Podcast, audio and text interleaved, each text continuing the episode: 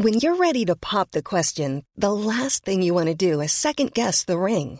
At Bluenile.com, you can design a one-of-a-kind ring with the ease and convenience of shopping online. Choose your diamond and setting. When you find the one, you'll get it delivered right to your door. Go to Bluenile.com and use promo code LISTEN to get $50 off your purchase of $500 or more. That's code LISTEN at Bluenile.com for $50 off your purchase.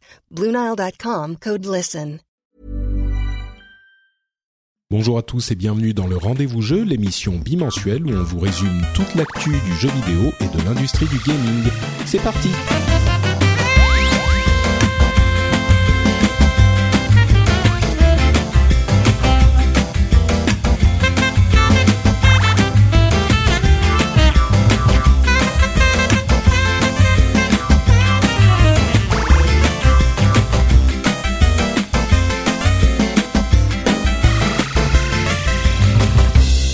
Tous et bienvenue sur le rendez-vous jeu, rendez-vous jeu super méga spécial où on va couvrir toutes les conférences et les annonces et les nouveautés et l'excitation de l'E3. On va aussi couvrir un petit peu des déceptions et des moments euh, WTF comme on dit en français, des moments un petit peu gênants. J'ai souvent euh, l'habitude de dire que l'E3 et ce type de conférence c'est mon Super Bowl, c'est mon championnat du monde, c'est les moments pour lesquels euh, qui me font le plus vibrer dans ma vie d'amateur de tech et de et de gaming euh, et là, on n'a pas été déçus. On a eu énormément de choses. On a suivi, euh, allez, une quinzaine d'heures de conférences en direct, en commentant euh, en anglais, en français, sur Twitter avec vous. On l'a vécu ensemble. Et cet épisode du rendez-vous jeu, ça sera l'épisode où vous allez avoir toutes les infos importantes, les trucs à retenir. On va décortiquer, analyser toutes ces analyses, toutes ces conférences plutôt, et on va vous créer une émission a priori où vous aurez toutes les infos si vous n'avez pas eu le temps de tout suivre sur tous les blogs, sur les centaines de news et les, les centaines de vidéos qui ont été publiées, là vous avez dans ce rendez-vous jeu tout ce qu'il faut retenir. En tout cas, c'est le but. Et pour m'accompagner, pour décortiquer tout ça, j'ai Jika si son micro marche comme la, pas, la, euh, pas comme la première fois qu'on a fait l'intro. Salut Jika. Oui, ah, magnifique, magnifique, la technique fonctionne. Ouais, la technique fonctionne. Il suffisait de débrancher, rebrancher. C'est souvent, c'est souvent le cas. Hein. C'est souvent comme ça qu'on règle les problèmes. Hein. Euh, bah, merci Patrick. Euh, je commence doucement à me remettre des, des petites nuits blanches du début de la semaine là, mais euh, j'ai pas eu le courage de suivre la, la, la, conférence PC en live. Là, j'en pouvais plus. Oui, elle était à 3 heures du matin, donc oui, voilà. Ouais et on n'a pas raté grand chose a priori mais on va pas trop spoiler non plus. Oui, non mais on l'a vu on l'a vu enfin en tout cas moi je l'ai vu quand même dans son intégralité, j'ai souffert pour vous. Mmh, je l'ai vu ce matin. Ouais. C'était un peu dur mais on a euh, aussi la la la la fantastique Diraen qui nous accompagne pour commenter euh, cette émission également et ses conférences. Comment ça va Diraen? Ça va bien. Écoute, pareil que Jika, je, je, commence à me rendre compte que je ne suis plus de première jeunesse parce que parce que euh, on a, enfin voilà, dur, les, les, les, les, les, conférences de la nuit de lundi à mardi, euh, je les ai toutes vues. C'est dur de s'en remettre. Bah, c'est vrai que euh, je sais pas si c'est une question de, de, première jeunesse ou pas, mais c'était pas aussi euh, facile et aussi important de voir les conférences toutes euh, en direct c'est les, les, années précédentes. Enfin, ça commence à arriver depuis deux trois ans, mais on a l'impression que ça a toujours été comme ça, que tout est diffusé en direct tout le temps et qu'on peut suivre ça de n'importe où. Euh, ça a pas toujours été le cas, donc euh, j'ai l'impression ah que oui, c'est un petit peu une récent finalement que, que le fait que le 3 soit quasiment retransmis, enfin même un peu plus, hein, retransmis en direct sur Internet c'est ça a quelques années, pas plus. Ouais, ouais, ouais, c'est ça. Mmh. Mais bon, donc, alors j'ai beaucoup euh, débattu avec moi-même de la manière dont on devait euh, couvrir ces conférences, quel ordre, etc. Je, me, je suis généralement un, un, un partisan de l'idée de garder le meilleur pour la fin, et du coup, je vais, euh, je me dis que on va essayer d'avoir des hauts et des bas euh, tout au cours de la de l'émission. Je voulais faire les ah, choses. Le 3 en fait. Ouais, voilà, mais exactement. Euh, je voulais faire ça à peu près au niveau euh, comme la, la la chronologie des conférences. On va à peu près s'y tenir, mais pas exactement exactement. Je vais renverser quelques trucs, mais euh, au final, je pense que ça sera assez cohérent comme euh, évolution. Et on va commencer par une conférence pré E3. Euh, qui sera pas la, la, plus grosse partie de l'émission, euh, c'est la conférence euh, de l'Oculus qui a eu lieu euh, le jeudi avant le 3 et Oculus a présenté le design final de ces appareils et a annoncé deux trois trucs. Alors je vais couvrir les trucs qui m'ont paru importants et puis vous allez me dire si ce qui vous a parlé à vous ensuite. Il y, y avait deux choses. D'une part, le partenariat avec Microsoft, ils vont inclure un contrôleur, une manette Xbox dans l'achat de l'Oculus et un adaptateur pour la euh, pour le PC. Euh, et il y aura euh, en plus de ça une compatibilité d'office de l'Oculus Rift et d'ailleurs des machines Valve VR, ce qu'on a appris ensuite, avec les PC sous Windows 10. Donc ça veut pas dire grand-chose. Hein. C'est juste que euh, on n'aura pas besoin de télécharger des drivers pour le pour, et, et, et, triturer son PC pour que ça marche. Mais bon, c'est déjà sympa. Et surtout, il y aura, ils ont présenté les manettes, les contrôleurs qui s'appellent Oculus Touch, qui sont un petit peu comme euh, deux sortes de demi-manettes en fait, euh, qui contrôlent aussi, qui vous permettent, qui ont des petites manettes dessus et des boutons bien sûr, et qui ont des capteurs pour vous suivre dans l'espace et qui vont capter les mouvements que vous faites avec les doigts. Donc si vous pointez du doigt ou si vous euh, levez le pouce, ils sauront ça, ça pourra être retranscrit euh, dans l'univers virtuel dans lequel vous, vous jouez ou dans lequel d'autres euh, personnes vous voient. Euh, il y a aussi une interface utilisateur qui a l'air assez sympa, hein, une interface euh, un petit peu classique avec des menus et, et surtout une sorte de store intégré à. Euh, ils ont une sorte de Steam en fait, de store intégré pour télécharger des, applications ou des jeux.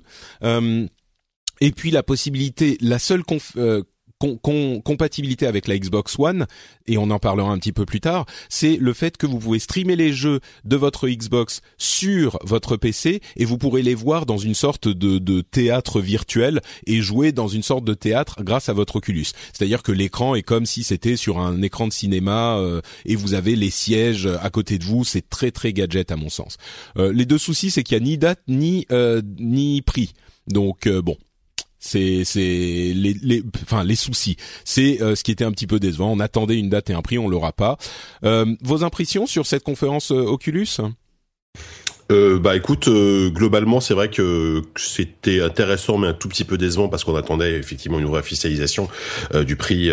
et après moi ce qui m'inquiète un tout petit peu pour Oculus, même si la, la, techno a l'air très au point, l'est et je pense que voilà c'est ça va vraiment être un très très bon casque, mais c'est qu'il arrive peut-être un tout petit peu tard parce que à la fin de l'année il y a Valve qui va s'y mettre et pour le moment sur le papier le, casque de Valve est, plus intéressant. Enfin en tout cas à mon avis, à mon sens, le casque de Valve sera également son beaucoup, enfin plus cher, c'est quasiment sûr. Euh, donc euh, il va y avoir une belle bataille, je pense, à l'année prochaine entre Oculus et Valve euh, sur ce terrain, sachant que Valve aura peut-être pris un peu d'avance, donc ce sera sera intéressant en tout cas tu le, le truc c'est que le casque de Valve il est intéressant mais on a besoin d'avoir ces sortes de hum, satellites qui sont placés euh, dans la pièce mhm. pour euh, vous capter dans l'espace et donc vous créer un espace de jeu limité où vous pourrez vous lever et euh, vous déplacer vers enfin dans la pièce. Le problème c'est qu'il faut quand même une grande pièce. Oui, oui je suis d'accord mais, mais disons qu'il n'y a pas que ça. Enfin c'est à dire que ça c'est une des utilisations mais je pense que tu pourras aussi hmm. t'asseoir devant ton PC mettre ton casque et jouer à un FPS avec ton pad. Mais alors en ça en ça en quoi en quoi est-ce que le, le, casque de Valve est plus intéressant que celui Alors, a priori, pour, pour, ce genre d'aspect, pour le moment, euh, je je pense pas qu'il y ait de grosses différences. Disons que le truc en plus, c'est les expériences euh, dans, dans une pièce virtuelle qui sont qui sont qui sont incroyables, euh, mais qui sont effectivement qui qui, qui, vont concerner a priori que quelques jeux, en tout mm. cas au début, parce qu'il va falloir que les développeurs vraiment pensent des jeux euh, de cette façon. Euh, et pour le moment, il n'y en aura pas non plus des milliards dès le début. Après, euh, il faudra voir justement, Valve a quand même une certaine puissance sur le PC, hein, c'est moins qu'on puisse dire, et qui pourront pourront amener des indés, des développeurs à créer des, des, des, jeux, des véritables jeux intéressants. Quoi. Mm. Diraen, toi, t'as eu euh, une impression positive oh, Rien du tout. Moi, j'ai eu une impression de rien du tout. Moi, je, je suis Tim HoloLens, donc la VR, ça, c'est pas ma grande passion, quoi. Donc toi, t'es plus réalité augmentée. Ouais. Et puis, euh, et puis, euh, et puis, on nous promet des trucs, on nous montre des trucs, et il y a jamais de date, il y a jamais de prix, il y a jamais rien. Donc, hmm. Ouais, bah, c'est vrai que c'est vrai que là, pour quelqu'un qui se dit Team HoloLens, euh, dire ça c'est un petit peu ironique quand même parce que on nous montre des trucs, on nous promet des trucs euh, et il y a jamais de date, ça définit aussi le HoloLens quand même. Mais en même temps, le, enfin l'annonce de HoloLens c'est beaucoup plus récent que que, que Oculus par exemple. Oui, c'est vrai, c'est vrai. Bon, disons qu'on a quand même pour les les casques euh, Valve, enfin en tout cas le, le Vive de HTC, c'est la fin de l'année et euh, on sait que ça arrivera début 2016 pour mm. les autres euh, pour, les autres. Ouais. C'est ça. Mais là, disons que oui, c'est, ce serait bien qu'on ait enfin des vraies, des vraies fenêtres de, enfin, on a des fenêtres de sortie, mais ça fait des années qu'on nous, euh, qu'on nous vend la, enfin, des années depuis 2012 quasiment le, le premier Oculus et euh, qu'on nous vend ça. Bon, après, c'est une technologie qui est, bon, qui, qui est, qui est pseudo nouvelle, hein, qui est, euh, voilà, ça existait déjà, mais, mais qui, il ouais, faut, mais faut ça, que ce soit ça arrive là. Là, franchement, on est, on Oui, est à quelques bon, mois. Oui, bon, par arrive. contre, pour pour parler un petit peu de de le 3 effectivement, on avait et on en reparlera peut-être un petit peu plus tard. Euh, on a quelqu'un a un ventilo dans le fond? Je sais pas Bah, si son PC euh, s'est non, énervé, écoute, mais Moi, mon PC, il, a- il fait un Ça doit être ma fenêtre ouverte et ah peut-être, peut-être oui. Moi, rien. Euh, Euh, mais mais c'est vrai que le le la VR, euh, à mon sens, pour la conférence en général, c'était l'un des trucs qu'on attendait beaucoup, euh, aussi de la part de Sony. Et en fait, ils en ont pas dit grand chose, et on n'a pas eu de, de, de compatibilité annoncée avec la Xbox 360, qui était l'un des trucs que j'espérais. Euh, à mon avis, la la VR, la réalité virtuelle, La- la est moins Xbox proche.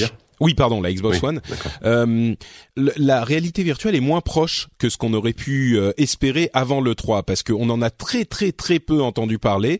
Euh, oui, il y a euh, Valve qui va sortir son son casque euh, cette année, mais ça va être à mon avis une sortie un petit peu nominale et le- la, la réalité virtuelle, ils vont commencer à explorer les choses. Enfin, il y aura que Valve et, et Oculus va arriver l'année prochaine et avec ça, ça veut dire qu'on prend six mois dans la vue sur la réalité virtuelle à mon sens parce qu'il y aura trop peu d'acteurs. Le fait que euh, Sony n'ait pas beaucoup parlé de Morpheus, euh, ça veut dire qu'ils sont pas tout à fait prêts encore, moins prêts qu'on aurait pu le penser.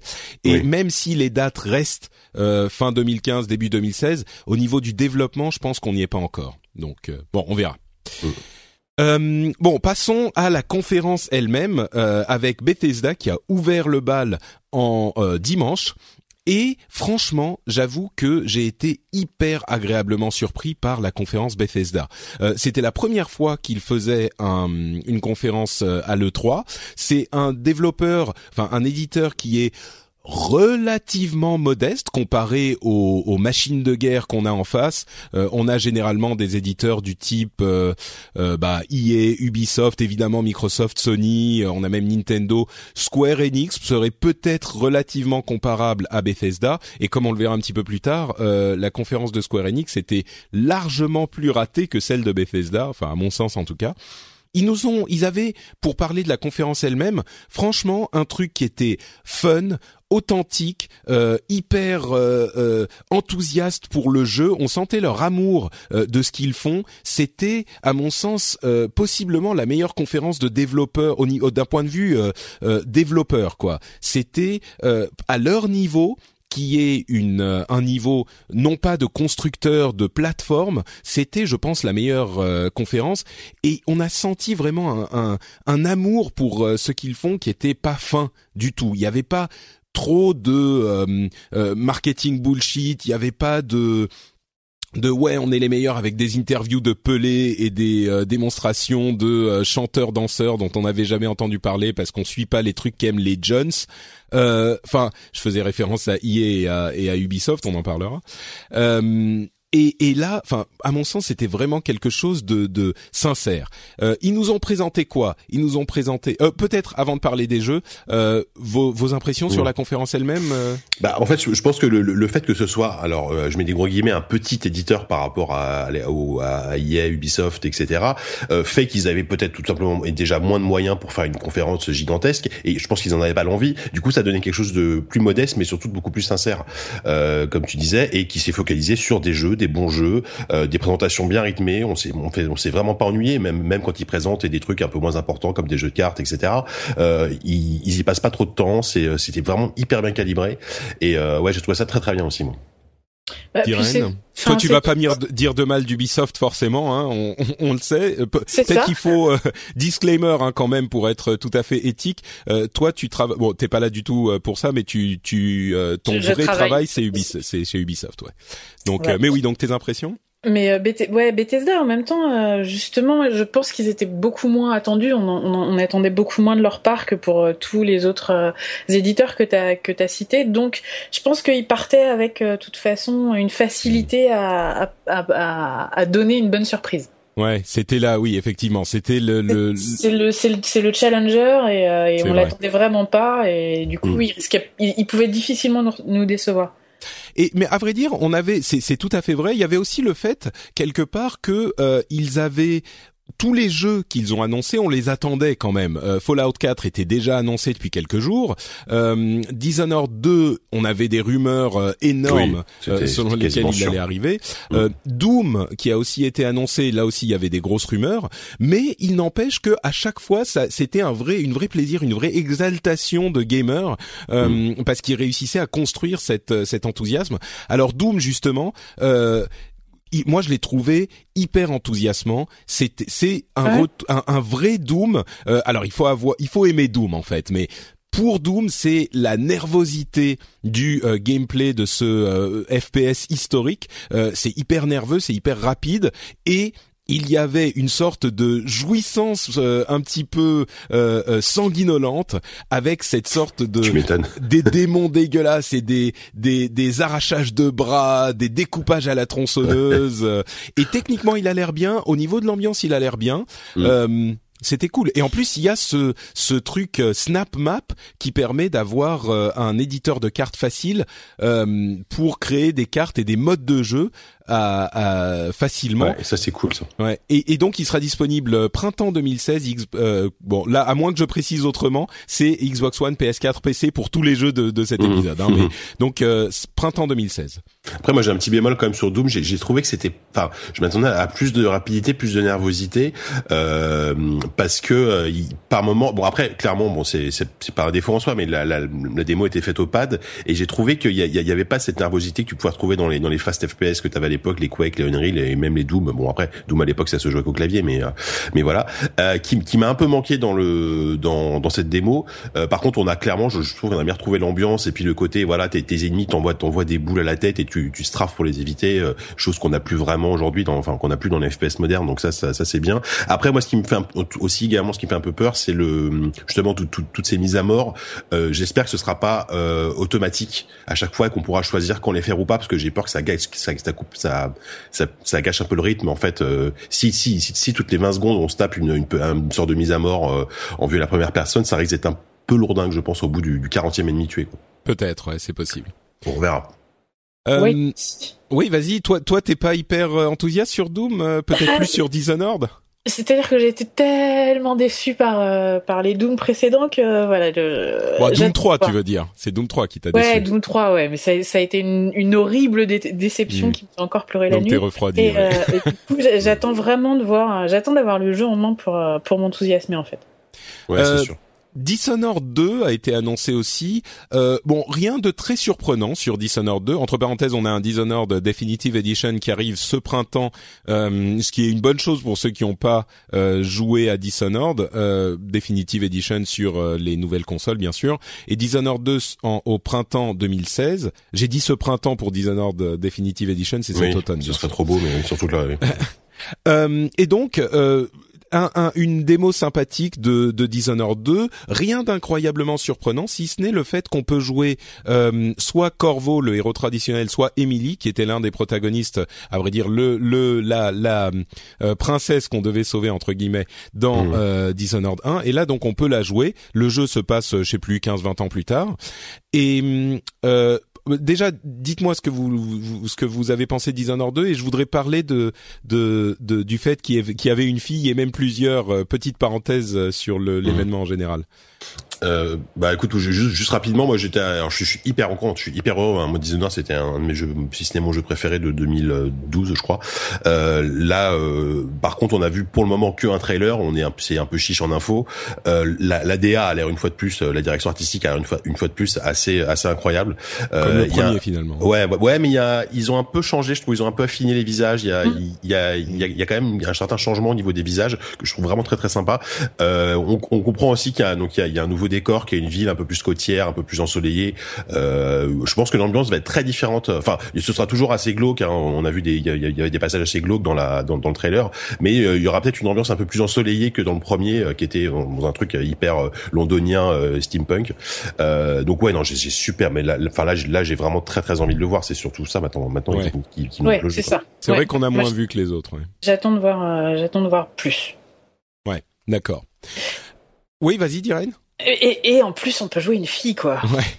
Bah justement, je suis content que tu sois là. Euh, je vais faire une petite parenthèse sur le 3 en général de cette année parce que on sait que euh, il y a eu des gros des grosses controverses euh, sur la question de la représentation des femmes dans les jeux vidéo euh, depuis allez un an un an et demi et des trucs euh, franchement pas marrants, franchement pas sympas qui m'ont moi me plaisent pas du tout dans la réaction de certains joueurs avec cette, ce débat qui est à mon sens un débat légitime, mais j'ai eu l'impression que sur cette 3, euh, on était vraiment sur les effets de toute cette de tout ce, ce, débat et de cette question qui a été posée de est-ce que les femmes sont euh, assez représentées et bien représentées dans les jeux vidéo? Moi personnellement, je pense que c'était pas le cas, euh, pas assez le cas jusqu'à maintenant, avec beaucoup de femmes soit qu'il fallait sauver, soit qui étaient en bikini. Pour résumer, des personnages féminins généralement c'était plutôt ça.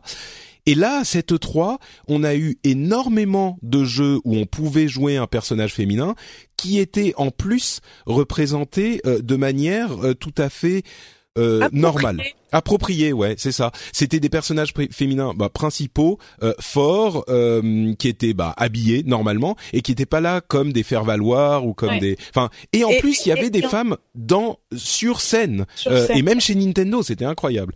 Donc et, et, en toute simplicité en plus. C'est-à-dire que il y a à aucun moment j'ai eu l'impression que par exemple Dishonored c'était un choix marketing. Ça avait l'air d'être un enfin tu vois c'est pas une réponse quoi. C'est juste, bah ouais, on peut jouer une fille, c'est normal, et on passe à autre chose. Enfin, ça, ça a pas été hmm. appuyé, ça a pas, été forcé, ouais. Et du coup, c'est, ça passait vraiment tout seul, ce qui est hmm. peut-être euh, un symptôme d'un changement de mentalité dans l'industrie, et ce serait bien. bah, c'est vrai qu'on a senti cette année qu'il y avait peut-être un truc qui était en train de changer où où c'était voilà c'était c'était comme tu dis comme tu dis Diane c'est naturel euh, que ce soit même sur Horizon euh, euh dans ouais. Edge dans dans euh, donc dans Dishonored euh, et, et même les les, les dans Assassin's Creed. Dans Assassin's Creed les femmes qui viennent enfin qui sont venues sur scène pour parler des jeux etc il voilà c'est enfin il y avait un pied d'égalité qui était tout à fait normal en fait et j'espère que ça va durer surtout. Ben, j'ai l'impression, en fait, l'impression que ça m'a donné, c'est que les développeurs et la communauté, euh, à part quelques franges extrémistes, on va dire, s'étaient rendu compte au moment où on a posé la question. C'était un truc dont euh, le monde du gaming, vers lequel le monde du gaming avait évolué un peu, un peu naturellement parce qu'il était de manière prédominante, peut-être chez les développeurs en particulier, un peu plus masculin et chez les joueurs aussi. Mais aujourd'hui, il y a des gens qui ont posé cette question, qui était très importante, qui disaient, hé et les filles dans tout ça. Et là, les développeurs se sont regardés et se sont dit ah ouais, ah oui, en fait. Euh, on en a on a que des nanas en bikini bon merde ok bon bah on est adulte maintenant euh, mm. on n'a plus des fantasmes de gamins boutonneux bah on mm. va faire les choses normalement et ça s'est fait de manière complètement naturelle comme vous disiez j'espère que c'est là pour durer effectivement et on se rend compte surtout que Finalement, ce débat n'a pas vraiment lieu d'être, en ce sens que le fait de jouer une fille dans un jeu vidéo euh, ne change rien à la qualité du jeu. C'est juste que au lieu de jouer un homme, bah tu joues une fille. De la ah même manière que, euh, je sais pas, il y a des, des personnages, euh, il y a des noirs, il y a des, des différentes couleurs aussi, des blonds, des bruns et tout ça. Bah c'est pas parce que tu joues un personnage brun qu'il est moins bien que si tu joues un personnage blond le jeu. Donc il y a cette sorte de voilà, donc. Euh, Après, moi, je, serais curieux de savoir sur euh, le, ressenti des gens sur le salon, dans, dans les couloirs. Est-ce que il euh, y a encore des, des babes sur les Ah, ça, ça se fait plus Mais je crois que ça, ça, se fait de moins en moins. Je sais pas si l'année dernière c'était déjà le cas. C'était ouais, quasiment plus le cas. Ouais.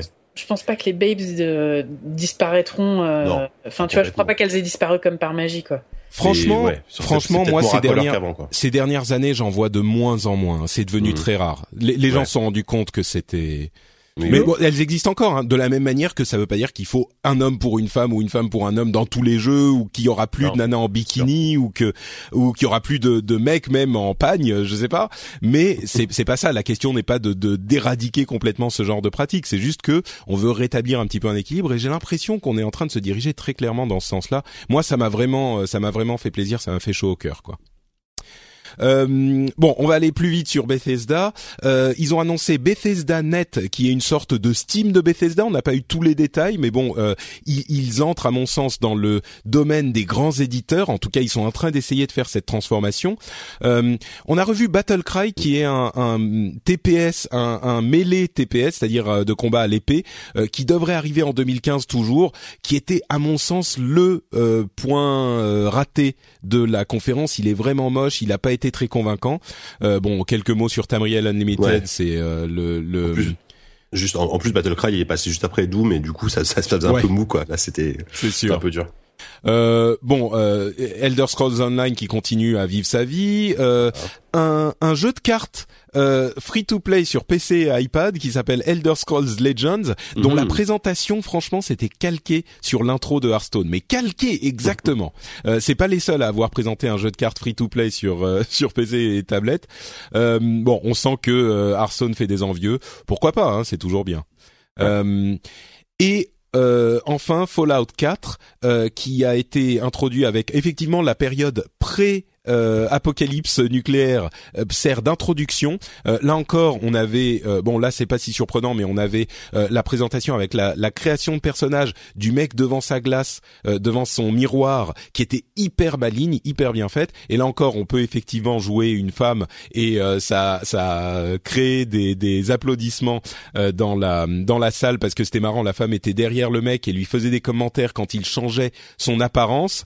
et, et ensuite donc qu'elle s'approche près du, du, du, miroir et on peut changer son apparence aussi. C'était très bien foutu. On peut jouer première, deuxième, euh, troisième personne. Oh. Il y a une sorte de collector's edition avec un Pip Boy qui est une vieille, enfin ceux qui connaissent le Pip Boy, euh, qui est une sorte de d'énorme euh, terminal qu'on se met sur le bras, qui est une sorte de smartwatch, et on peut mettre un téléphone dedans. Il y aura une companion app, et c'est là que euh, je j'ai vraiment senti le le l'authenticité du truc, c'est que il, il, a dit euh, Todd Howard qui présentait donc Fallout 4 euh, disait euh, oui bon ces expériences deuxième écran c'est généralement très gimmicky c'est un, c'est un peu du bullshit et bon, mais et, et là notre expérience, bon, ok, mais en tout cas c'est le meilleur bullshit que vous aurez que vous aurez dans ce dans ce domaine. C'était vachement bien, encore une fois, très authentique. Ah, il était, c'était assez drôle ça. Et puis, et puis franchement, c'est, c'est con, mais c'est, c'est le genre de, de, de goodies que, qui justifie euh, l'achat d'un collector. En général, les collectors, moi, ça, ça, ne m'intéresse pas du tout. Euh, là, là, là, là, t'hésites quoi, parce que c'est quand même, c'est quand même super fun comme accessoire quoi. Bon, tu sais euh, pas trop ce que tu vas en faire, mais ça va être très fun. Bah, fais rien. Non, tu l'utilises deux fois. Et voilà. Tu après, tu le laisses poser sur ton bureau en déco quoi. Ouais. Euh, sorti 10 novembre, et il y a le jeu iPad Fallout Shelter, qui est un jeu de gestion qui est gratuit, disponible sur iPad dès maintenant. Euh, et on peut aussi jouer des. Pardon, vas-y. On, peut aussi jouer à des jeux entre parenthèses sur le sur dans le jeu sur le P-Boy, l'interface de contrôle vieillotte. On peut aussi jouer à des jeux d'arcade euh, dans le jeu euh, qui est un enfin c'est c'est assez marrant. C'est la complexité. Il y a tout un système de crafting, de construction. On peut construire sa base. On peut modifier ses armes à un niveau incroyable. Pareil pour les armures. Enfin, ça a l'air d'être une bonne suite à Fallout 3 en tout cas de ce qu'on a vu. Mm. Moi, je suis hyper contente de, la décision qu'a pris Bethesda de, de si peu espacer l'annonce du jeu et la sortie. Euh, parce que parce qu'on on va pas fantasmer, on va pas euh, on va pas s'enflammer. Ils réduisent en fait le, potentiel de le potentiel déceptif euh, du jeu en, en, le sortant si si près. Et ils sortent le jeu le jour de mon anniversaire, donc je suis sûre. Ah bah voilà. C'est collector pour l'anniversaire. Exactement. Mais ouais, c'est clairement bien joué de leur part et euh, et en plus de, de faire le petit truc à la con, c'est euh, le, le, jeu iPad, même s'il est pas c'est pas un grand jeu, mais le fait qu'il soit dispo tout de suite, ça rajoute ça rajoute un petit truc. Euh, ils, ils, arrivent ils, ils, ont vraiment réussi à créer à créer une mythologie, enfin un, culte Fallout qui, qui, était déjà le cas, mais vraiment à reprendre toutes les icônes, toute l'iconographie de, de l'univers pour en faire un truc un truc hyper hyper cool. Et après moi, ce encore une fois, je, je vais encore opposer en, en gars un peu déçu mais j'aurais voulu voir autre chose peut-être. Et on a perdu JK. On a reperdu JK. Euh, JK, débranche et rebranche ton téléphone, ton, ton micro. mais ouais, ouais. Euh, il est, il est revenu. Non. Je suis là. Oui, t'es là. Mais c'est bizarre, ça fait deux fois que ça m'arrive. C'est étrange. Donc on a, on a, on a perdu peut-être quoi? Non. Je sais plus. Je disais que. Euh, ce qui était dommage. Euh, non, ce que, ce que, je disais, oui, ce qui, est, ce qui est un tout petit peu dommage, c'est que moi j'aurais voulu voir autre chose que du crafting et des combats FPS dans la présentation, même si on a le 3 et qu'il faut montrer des trucs qui mm. soient un peu, euh, voilà. Euh, j'aurais peut-être voulu voir au moins ne serait-ce qu'une quête pour voir euh, comment le jeu est un peu écrit, comment comment comment comment la progression fonctionne, comment et voir peut-être plus de décors. Il faut qu'ils se gardent des, des, des, vidéos de présentation développeurs pour d'ici au 10 novembre quand même. Oui, oui, oui, oui, oui certes. bah oui, il y aura sans doute des présentations, sans doute pour les journalistes, etc. Quoi. Euh, pour moi, ce qui ressort de cette euh, présentation, c'est que, comme je le disais, Bethesda est en train, c'est leur leur transformation là, ils sont en train d'essayer d'arriver dans la cour des grands. Euh, c'est quand même, on, on, dira Bethesda, c'est un euh, euh développeur de moyenne taille, et ils sont en train d'essayer de transformer l'essai pour devenir un petit peu comme Valve ou Blizzard ou ce genre de, de développeurs. et je pense qu'il est possible qu'ils y arrivent avec tout ça. Il n'y a pas énormément de titres mais il y a quelques titres craftés avec amour. Euh, c'est quelque chose d'assez enthousiasmant là encore. Ouais, il n'y a pas beaucoup de titres, mais a priori, ça va être des titres de qualité, ce qui est, je trouve, plus important que de. C'est un mm. peu ce que fait Blizzard aussi, c'est très peu de titres, mais de très bonne qualité. C'est vrai. Bon, Blizzard maintenant, maintenant assis sur leur trésor de guerre, euh, et là encore disclaimer éthique, j'ai travaillé pour Blizzard pendant très longtemps.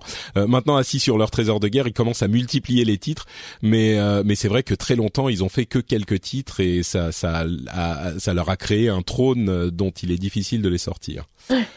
Euh, bon, en parlant de qualité, parlons de PC Gaming et de la conférence de tous les espoirs qui a eu lieu hier euh, soir, qu'on a vu ce matin difficilement. Euh, franchement, PC Gaming, moi j'étais un petit peu sceptique. Euh, je me disais, mais pourquoi est-ce qu'on a besoin d'une conférence PC Gaming? Le PC est partout de toute façon, mais bon, pourquoi pas? Voyons, peut-être qu'ils vont faire quelque chose. Et ils ont fait une conférence de trois heures euh, en format euh, late night talk show. C'était un petit peu late night with Sean Plott, qui est le présentateur. Day 9 est un présentateur, un commentateur d'e-sport et une personnalité gaming bien connue, très sympa. Lui, il était très cool. Enfin, l'ensemble était plus, plus plutôt pas mal foutu. Mais à mon sens, il y a eu tellement peu de choses euh, annoncées, tellement de peu de choses intéressantes. Euh, il y en a eu quelques-unes et on va y venir, mais euh, c'était presque trois heures. Ils ont dit on a invité plein de gens et ils ont tous décidé de venir, donc on fait long. Euh, je suis pas ah convaincu que c'était le meilleur moyen de, de faire les choses. trop pour raconter. Bah ouais, c'est ça. Pas super intéressant. Enfin. Et, encore, heureusement que le présentateur était bon parce que sinon ça aurait été d'un ennui mortel quoi. C'était c'était marrant, c'était détendu, c'était cool, mais tellement long. Et, et là, euh, j'avais une une conversation d'ailleurs avec euh, Nico et Johan sur Twitter, euh, et on est arrivé à une conclusion qui, à mon sens, est très très juste. C'est que on se rend compte avec une conférence comme celle-là pourquoi on a besoin de gens qui s'occupent du marketing, des relations presse, de la présentation de tout ça. On dit souvent le marketing c'est du bullshit. Si on avait que les développeurs qui parlaient, ça serait plus simple et ça eh ben écoutez, voilà ce que ça donne. C'est il y avait rien de plus soporifique que cette présentation. C'est pas excitant pour les jeux. Euh, c'est pas, ça les monte pas sous un beau jour. Je pense que même les fans de PC, il y en a des PC Master Race et j'en fais partie. Euh, quand on voit ça, on se dit bon. Euh, le PC, ok, si c'est ça, euh, c'est pas si excitant que ça. Enfin, c'est, on comprend pourquoi euh, on n'arrive pas à, avoir le même type de de paillettes et de strass qu'on a chez les consoles. Alors, je veux pas dire qu'il faut aller aussi loin, mais il faut quand même un petit peu de mise en scène, un minimum, quoi, parce que pour présenter un, un beau produit, il faut bien le mettre en valeur aussi. Euh, bien sûr, ça peut donner une mise en valeur pour des mauvais produits également, mais quand on a un beau produit, il faut lui donner toutes les chances. Là, c'était mmh. compliqué, quoi. Ouais, puis en fait, il y, avait une enfilade d'invités qui des fois restaient mais vraiment cinq minutes où on voyait absolument rien. Typiquement, euh, moi, il y a un jeu que j'attends beaucoup qui s'appelle Soma, euh, qui est un survival horror à la première personne qui sort en septembre. Et là, je vois euh, un, développeur arriver sur scène. Je lui dis super, il y avait une démo. Et non, c'était un trailer de 30 secondes et, après et c'est tout. Ils ont passé à autre chose. Et enfin, le développeur, il a quasiment rien dit, et j'étais super déçu. Il y a, il y a eu ça, pareil pour Tacoma, le jeu de, de Fulbright. Je crois qu'ils l'ont présenté, mais on a revu exactement la même chose que ce qu'on a vu, que ce qu'on avait vu pendant la, conférence euh, Microsoft ou Sony. Je ils, sais en, plus. ils en ont parlé un tout petit peu. Ils ont confirmé que c'était un petit peu comme euh, Gone Home, c'est-à-dire qu'on va avoir l'histoire et on va comprendre ce qui s'est passé dans la station spatiale. Mais oui, il y avait pas grand-chose, c'est vrai. Voilà, donc euh, donc c'est ça, c'était que en fait les rares moments où tu, tu travailles où tu dis tiens ça va être intéressant, euh, au final bah tu, tu vois pas grand chose et t'apprends, enfin on n'a rien appris de plus quoi. Ouais. Euh, moi, les trucs qui m'ont plu, alors évidemment, la grosse annonce hein, quand même de cette conférence, le truc qui nous a tous euh, fait nous réveiller et nous lever de nos sièges, c'était quand même American Truck Simulator. Euh, là, on était au summum euh, du jeu PC. Non, je plaisante. Euh, mais bon, c'était marrant. Ils ont fait une blague sur le sujet. Day 9 disait ouais, là vous avez compris que j'ai vraiment vendu mes fesses. c'était c'était marrant. les deux, les, deux ou trois temps forts, l'arrivée de Phil Spencer, c'était quand même marrant parce que c'est le directeur de la division Xbox chez, chez, Microsoft. mais bon, c'était marrant, ils, ils, ont fait des blagues sur le sujet. Bon, c'est Xbox et, et, gaming en général, hein, quand même. Mm. Euh, ils ont annoncé Killer Instinct et Gears of War Ultimate Edition sur PC, ce qui était quand même, bon, c'est sympa. Euh, moi, ça, me fait plaisir parce que j'ai jamais été foutu de jouer sur Xbox, donc je Bah ouais, c'est ça. Franchement, pour pour Gears, c'est cool. Bon, le premier était sorti sur PC à l'époque, mais euh, là, pouvoir jouer au 2 ou 3, euh, pour ceux qui n'ont pas joué, ça reste encore des très bons jeux aujourd'hui. Hein. Et puis en version euh, améliorée, oui, en plus, texture, tout ça. Mm. Euh, Killer Instinct sympa aussi avec du crossplay euh, avec la version Xbox donc ça c'est cool.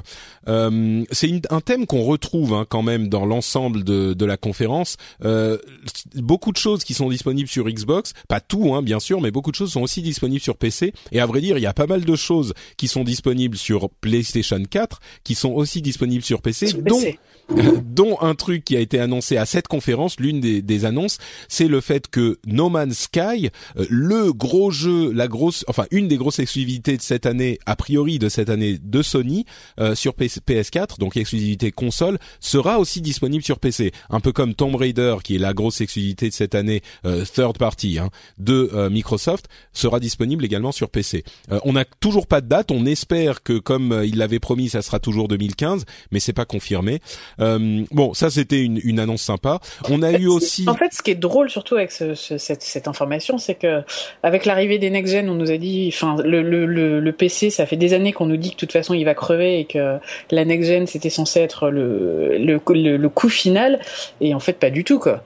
Bon, ça franchement, je crois qu'il y avait que des, des, des gens un petit peu euh, crédules justement au discours marketing pour croire ça. Hein. Le, le PC, on annonce sa mort depuis à peu près 20 ans et euh, non seulement il est toujours là, mais il se porte de mieux en mieux et ça, je crois que. Ouais, mais là, là en l'occurrence sur cette génération, je trouve que c'est quasiment la première fois qu'on a autant de sorties euh, ah bah sur une console et sur PC, sur bah une sur telle console et sur PC.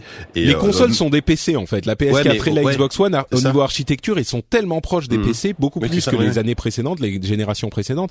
Donc euh, ah oui, le PC c'est jamais aussi bien porté. au puis en l'occurrence, as, souvent t'as une exclue sur une, une des deux consoles, mais t'as toujours le PC derrière. Donc au mm. final, euh, le, quand tu joues sur PC, t'es quasiment sûr d'avoir euh, d'avoir toutes les exclus, bon sauf les jeux qui sont développés par en interne par les par les par les constructeurs bien sûr. C'est ça, il y en a quand même quelques-uns, des Halo, des Uncharted. Ça a priori ils y seront pas ou enfin en tout cas dans le cas des jeux Microsoft, ils arriveront sans doute plus mm. tard. mais oui, il y en a énormément sur PC. Bah, typiquement, tous les jeux Devolver, ils sortent sur PC et sur PS4. Mm, tout à fait. Ouais. Et pas sur Xbox One. Euh, deux autres jeux, euh, c'était Beyond Eyes et Dirty Bomb. Alors Dirty Bomb est un FPS compétitif qui est euh, assez sympa, que qui est déjà disponible en early access si je ne m'abuse, un free to play qui a l'air assez sympa. Hein. Bon, on va pas en dire plus parce qu'on va pas détailler tous les jeux. Beyond Eyes, c'est un jeu qui avait été présenté, je crois, chez Microsoft ou, ou, Sony, je sais même plus. Je vais je vais vérifier, mais qui est de toute façon effectivement. Pardon? Je, je, je, sais plus en fait. Ah oui, bon comme moi. Euh, donc oui, c'était chez, chez Microsoft, hein, euh, qui est un jeu où on joue une petite fille aveugle et on a euh, les, ces autres sens qui sont euh, entre guillemets visualisés à l'écran euh, et qui nous permettent de nous nous nous déplacer et de découvrir ce qu'il y a dans, dans l'univers du jeu. C'était artistiquement assez magnifique. Hein. Mm. Moi, j'ai été très impressionné. Ouais, c'est, ça fait partie de ces jeux indés euh, qui ont vraiment une patte graphique euh, qui va au-delà de, du pixel art, de la 2D, etc., qui sont euh, qui sont vraiment très sympas. Joli et poétique, ouais. Ouais. Euh, Cliff Blazinski est venu présenter lui aussi euh, son FPS qui s'appelle Project Blue Streak. On n'en a pas vu mmh. grand chose. Euh, bon, mmh. c'était un peu une occasion manquée, j'ai trouvé aussi, mais bon. Oui, clairement, ouais. si alors, je sais pas si tu l'as noté, je crois que je l'ai pas vu dans, dans le conducteur. Il y a eu une démo d'un FPS que, que finalement j'attends pas mal, qui s'appelle Strife, qui est un, une espèce de fast FPS ultra speed, vraiment qui revient à, l'essence du genre des années 90 et qui est en fait généré, c'est des c'est façon roguelike en fait, c'est des niveaux générés aléatoirement. Et ce qui est rigolo, c'est que les, le, le sang des ennemis etc., reste sur les murs de manière permanente. Donc, tu peux complètement repeindre une pièce. C'est ultra gore, mais par contre, c'est un style euh, graphique très très particulier, un peu en low poly, enfin des, des polygones un peu à l'ancienne. Et euh, ça, ça a l'air vraiment assez cool. Ouais, c'est vrai, c'est vrai. Euh, franchement, Dirty Bomb, moi je l'attendais pas. Il a l'air vraiment sympa. C'est des, des, des, personnages avec une grosse personnalité justement qui a l'air euh, très cool. Bah, ça a l'air de surfer énormément sur la vague d'Overwatch. Enfin, je sais pas, non? Bah, disons que. Un, un, petit peu, mais euh, disons que je suis sûr qu'ils y travaillent depuis bien plus longtemps que l'annonce d'Overwatch, donc mhm. c'est un petit peu les grands esprits, quoi.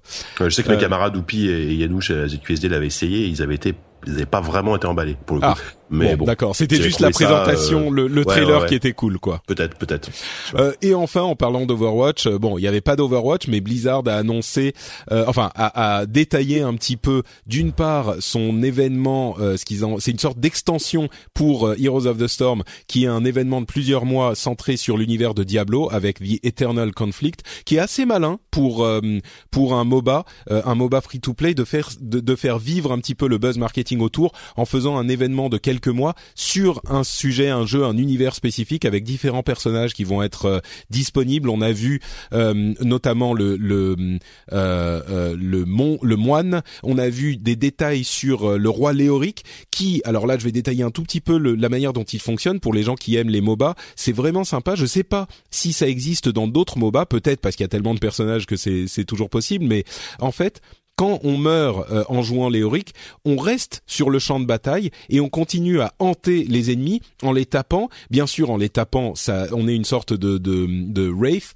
euh, de fantôme. quand on les tape, ça leur fait pas de dégâts, mais par contre, ça réduit le temps qu'on a à rester mort. Et quand on ressuscite, on ressuscite directement là où on est en tant que euh, fantôme. Donc, c'est en fait le, le, le, personnage qui ne meurt jamais. J'ai trouvé cette mécanique vraiment intéressante et, et différente.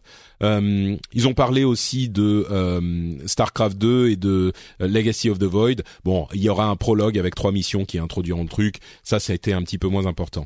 Euh, voilà, en gros, le, le PC Gaming Show. Euh, euh, JK, toi qui ZQSD, vous parlez PC et uniquement PC. Je me suis fait engueuler sur le forum, donc euh, c'est que du PC. Non, non, en plus c'est faux. je sais, on, a, on, a, critiqué Bloodborne, on a, là, là, on a fait des confs sur la console. Euh, euh c'est un petit peu, un petit peu douche tiédasse froide quand même. J'espère que ça sera mieux la prochaine fois. L'année prochaine, c'était la première fois et D'ailleurs, on n'a même pas parlé d'AMD qui sponsorisait l'event. Ils ont annoncé mmh. une carte de la folie R, R9 Fury X et une carte double mmh. GPU, tout ça. Bon. Après, le truc, c'est que, enfin, moi, je n'en attendais pas grand-chose parce que même si c'est une plateforme que j'adore, euh, effectivement, je veux dire, t'as pas le côté paillette et euh, annonce fracassante euh, qu'il y a chez les mmh. autres, et c'est normal parce que c'est le, PC, c'est, c'est, ça appartient pas à une marque, donc ils, ils pouvaient pas faire un truc euh, hyper puissant, ah, sauf si ils avaient fait venir un, un, un Game Newell qui aurait annoncé un, un Portal 3 ou un Half-Life 3. oui, là, évidemment évidemment. Euh, mais euh, ou un Blizzard qui serait venu pour annoncer un vrai nouveau jeu, mais ils le font pas parce que de toute façon ils le font à la BlizzCon. Donc je, je voyais pas comment on, pouvait avoir quelque chose hmm. d'absolument incroyable. Mais là effectivement, euh, il y a peut-être j'aurais voulu voir plus d'indés, peut-être qu'annoncer des, des, nouveaux des nouveaux projets par exemple là ça aurait été intéressant. Euh, là ouais c'était c'était c'était ennuyeux et ça ça pas forcément fait la promotion du PC comme comme comme j'aurais. On aurait pu l'espérer. Ouais. Diraen quelques mots sur le PC Gaming Show? Non c'était. D'accord, voilà, tout est dit. bon, espérons, soyons positifs et espérons qu'ils feront mieux la prochaine fois. C'était un premier essai. Je suis sûr qu'ils vont apprendre de, de leurs erreurs et qu'ils seront de retour l'année prochaine. Euh, C'était organisé d'ailleurs en, en, coopération avec PC Gamer, qui est un magazine, bah forcément, qui se dédie, au PC. Et je crois que c'est une manière, si c'est mieux fait, de faire vivre le la communauté du monde PC, qui est un petit peu disparate forcément, hein, de, de fait, euh, mais qui pourrait être une force un petit peu plus euh, importante dans ces événements. Et bon, même si moi je vous le disais, j'étais sceptique avant le truc et malheureusement ça a été euh, ça, ça, a été pas si enthousiasmant que ça. Je, je veux avoir bon espoir que les années prochaines ça continuera et ça sera mieux. Continuons maintenant, donc on arrive au gros morceau. on va parler rapidement de Nintendo et de Square Enix et c'est un petit peu, on mange notre euh, notre purée avant d'arriver au, bon steak, hein, quand même, parce que Nintendo et Square Enix, ils ont été assez décevants. Nintendo encore plus que Square Enix. Euh, et le, la, la, conférence de Nintendo, l'impression que ça m'a donné, franchement, j'en ai quasiment rien retenu. Euh, je vais arriver sur les, les, détails tout de suite, mais l'impression que ça m'a donné, c'était il y a des années, quand Nintendo a commencé à faire ses Nintendo Direct un petit peu bizarres avec le fond blanc et Satoru Iwata qui euh, fait la présentation euh, à la, une manière très très japonaise, euh, on se disait mais qu'est-ce que c'est que ce truc, c'est bizarre, pourquoi ils font ça comme ça? Et puis au fur et à mesure des années, c'est devenu de plus en plus mignon, de plus en plus attendrissant, non pas forcément parce qu'ils, ont changé un petit peu la présentation, mais surtout on s'y est habitué et on s'est laissé prendre au jeu. Et euh, là, c'était le retour de bâton, c'était le retour au, c'était juste embarrassant. Quoi. Gênant. Gênant. Non mais terriblement gênant. T'es d'accord ah mais moi j'ai commencé en étant hyper enthousiaste parce que euh, avec les années je me suis transformée en vraie Nintendo fangirl. Mmh. J'étais hyper enthousiaste. Au fur et à mesure j'ai commencé à me décomposer. C'était le malaise j'étais euh, enfin ouais vraiment le malaise hyper gêné en me disant mais c'est pas possible quoi et à la fin j'étais euh, en larmes devant mon PC mais de rire parce que c'était complètement surréaliste quoi c'était surréaliste ce Nintendo Direct je, crois que Nintendo, ça fait souvent ça en fait, parce qu'il y a, y, a, y a énormément de fans de Nintendo et, on attend tellement de, des conférences Nintendo que quand, quand, c'est raté, c'est raté mais puissance 10 quoi. Ouais. Ouais, non, là, là, je crois que c'est même, même si on n'en attendait rien, c'était euh, raté puissance 10. Alors, il y avait des trucs genre mignons avec des, des, des marionnettes, des Muppets, avec les personnages de Nintendo, de, de, de, les personnages des dirigeants de Nintendo, ils font toujours des trucs mignons comme ça. Mais ça, à la limite, pourquoi pas? Mais dans l'ensemble, le problème, c'est que il y avait que des trailers de jeux avec des petites annonces. Euh, allez, on a eu la date de Mario Maker qui sera le 11 septembre, la date de euh, Star Fox Zero euh, qui arrivera, enfin à la en, en période des fêtes 2015, donc on n'a pas une vraie date, mais surtout Star Fox Zero. malheureusement, la Wii U et moi je suis un, un fanboy, je vante les, les mérites et le, savoir-faire de Nintendo dans cette émission depuis des mois, mais la Wii U montre ses limites techniques parce que Star Fox Zero euh, bah, quand on veut... Bah oui, c'est moche. Quand on veut faire un jeu Mario avec euh, c'est que des trucs ronds et colorés, ça va. Quand on veut faire un jeu de dogfight dans l'espace, tout de suite, euh, on a besoin d'un petit peu plus de puissance pour que ça ressemble pas à un jeu de la PlayStation 3 voire 2. Et là, malheureusement, ben euh, j'ai beau être euh, très enthousiaste pour Nintendo, force est d'avouer que c'était un petit peu, euh, c'était pas très convaincant. on a, bref, des expériences. le contrôle se fait avec les deux écrans de la mablette et de l'écran de la télé, mais bon. Euh, voilà, rien d'incroyable. Euh, ils ont passé un petit peu de temps sur Mario Maker. Ils ont montré Zelda Triforce Heroes, qui est une sorte de Force Words, Force Sword euh, sur sur 3DS. Hyrule Warriors qui arrive sur 3DS aussi, qui arrive au premier trimestre 2016. Il y a une, un Metroid Prime sur 3DS, mais qui en fait est pas un vrai Metroid Prime, c'est une sorte de 4 joueurs coop encore. Fire Emblem If qui s'appelle finalement Fates, qui arrivera en 2016 en Occident un truc mais complètement what the fuck. C'est là que ça a commencé à, à dégénérer. Mirage Masters, quelque chose, un jeu d'Atlus. Ils ont juste présenté un le trailer avec des, des personnages d'animés qui dansent et qui chantent et qui se battent, mais on n'a rien compris de ce que c'était, euh, qui arrive à, à, à, cette période des fêtes. Euh, non, pardon, qui arrive en 2016. Enfin, il y a eu plein d'autres jeux, mais des trucs sur Animal Crossing, Happy Home Designer, qui est un. Euh, mais franchement, je sais qu'il y a des gens qui aiment Animal Crossing, mais j'aime Animal Crossing, mais non quoi. Voilà, d'accord, même toi. Euh, Yoshi's Woolly World, que des trucs qu'on connaissait déjà. Mario Tennis Ultra Smash, qui n'enthousiasme, je crois, pas grand monde. Euh, un nouveau Mario euh, Luigi, Mario euh, Paper RPG, euh, hmm, Mario Luigi Paper Jam pourquoi pas là encore mais c'était un tout petit hein. morceau mm, voilà c'est une très bonne série mais c'est une série que mais la presse faisait pas rêver enfin l'annonce c'était c'était c'était c'était c'était perdu au milieu du reste du gloubi boulga c'était euh, mm. Mm. même ça euh, et qui n'était pas une grosse annonce, mais effectivement c'était et, surtout la, la, cerise sur le gâteau, euh, euh le gâteau, comment dire, euh, un petit peu, un petit peu caca. c'était cette vidéo pour l'anniversaire des 30 ans de Mario euh, une vidéo avec genre des contributions de, de, de joueurs dans le monde qui se sont qui se sont filmés pour euh, célébrer Mario avec en faisant de la musique de Mario, en mettant des chapeaux de Mario, en mettant des moustaches de Mario. Ils se sont dit on va faire un truc crowdsourcé avec la communauté où tout le monde envoie des vidéos, ça se fait de temps en temps, c'est sympa et tout. Mais c'était odieux, c'était immonde. c'est le pire truc, la pire vidéo que j'ai vue de tout le 3. J'ai, enfin, c'était et ajouter à ça la manière qu'ils ont de faire, c'était aussi euh, pour Square Enix, mais ils font une présentation à la japonaise avec une traduction quand il y a des intervenants japonais, avec une traduction et le style japonais de présentation est extrêmement euh, euh, sobre, extrêmement sec on, on, parle simplement et on présente ce qui se passe à l'écran et on dit et donc là vous pouvez voir que nous avons euh, plusieurs personnages dans Zelda euh, comment il s'appelle déjà euh, Triforce Triforce Heroes. Ils peuvent sauter les uns sur les autres et c'est le mode totem. Et donc là vous pouvez voir que vous aurez on n'a pas dit on a dit qu'on n'aurait pas quatre personnages les uns sur les autres parce que ça serait trop haut donc nous avons décidé qu'il serait que qu'il ne serait que trois nous espérons que vous allez apprécier ce jeu que nous avons. Voilà. et il parle comme ça en japonais et ça passe. Mais la traduction est exactement identique. C'était mais horrible. Et à mon sens, ça a fait du mal à Nintendo. Ah oui. Ah oui. Ah, on est d'accord. Hein. Ça, c'est sûr. le, truc que je comprends pas en plus, c'est que l'année dernière, pour le 3, tout le monde annonçait qu'il y aurait jamais rien sur la Wii U, que c'était mort, etc. L'année dernière, ils nous avaient balancé Kirby, Yoshi, Toad, enfin, il y avait plein de choses. Et, là, il y a rien. Enfin, c'est juste c'est le 3 euh, et, ils sont attendus au tournant et, ils sont tirés une balle dans le pied quoi. Ils, ils auraient mieux fait. Moi, je comprends ce qu'ils auraient mieux fait de rien faire. Mais grave. Ouais.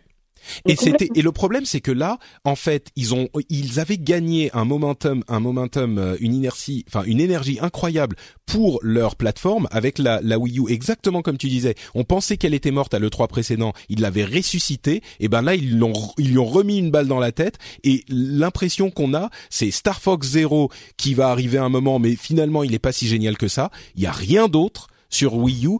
Et le, le la prochaine étape c'est la NX qui sera qui sera annoncée en 2016 à le 3 a priori ou à un moment et qui sortira a priori en euh, en 2016 à la fin de l'année voire début 2017 et je suis convaincu que euh, Wii U euh, Zelda U qui enfin Zelda sur Wii U qui est le gros le dernier gros titre qui va arriver sur Wii U euh, il sera aussi compatible NX j'en suis persuadé. En fait, c'est ça le problème de cette presse, c'est qu'en filigrane, ce qu'ils disent, c'est que bon bah la Wii U, les gars, on a lâché l'affaire quoi.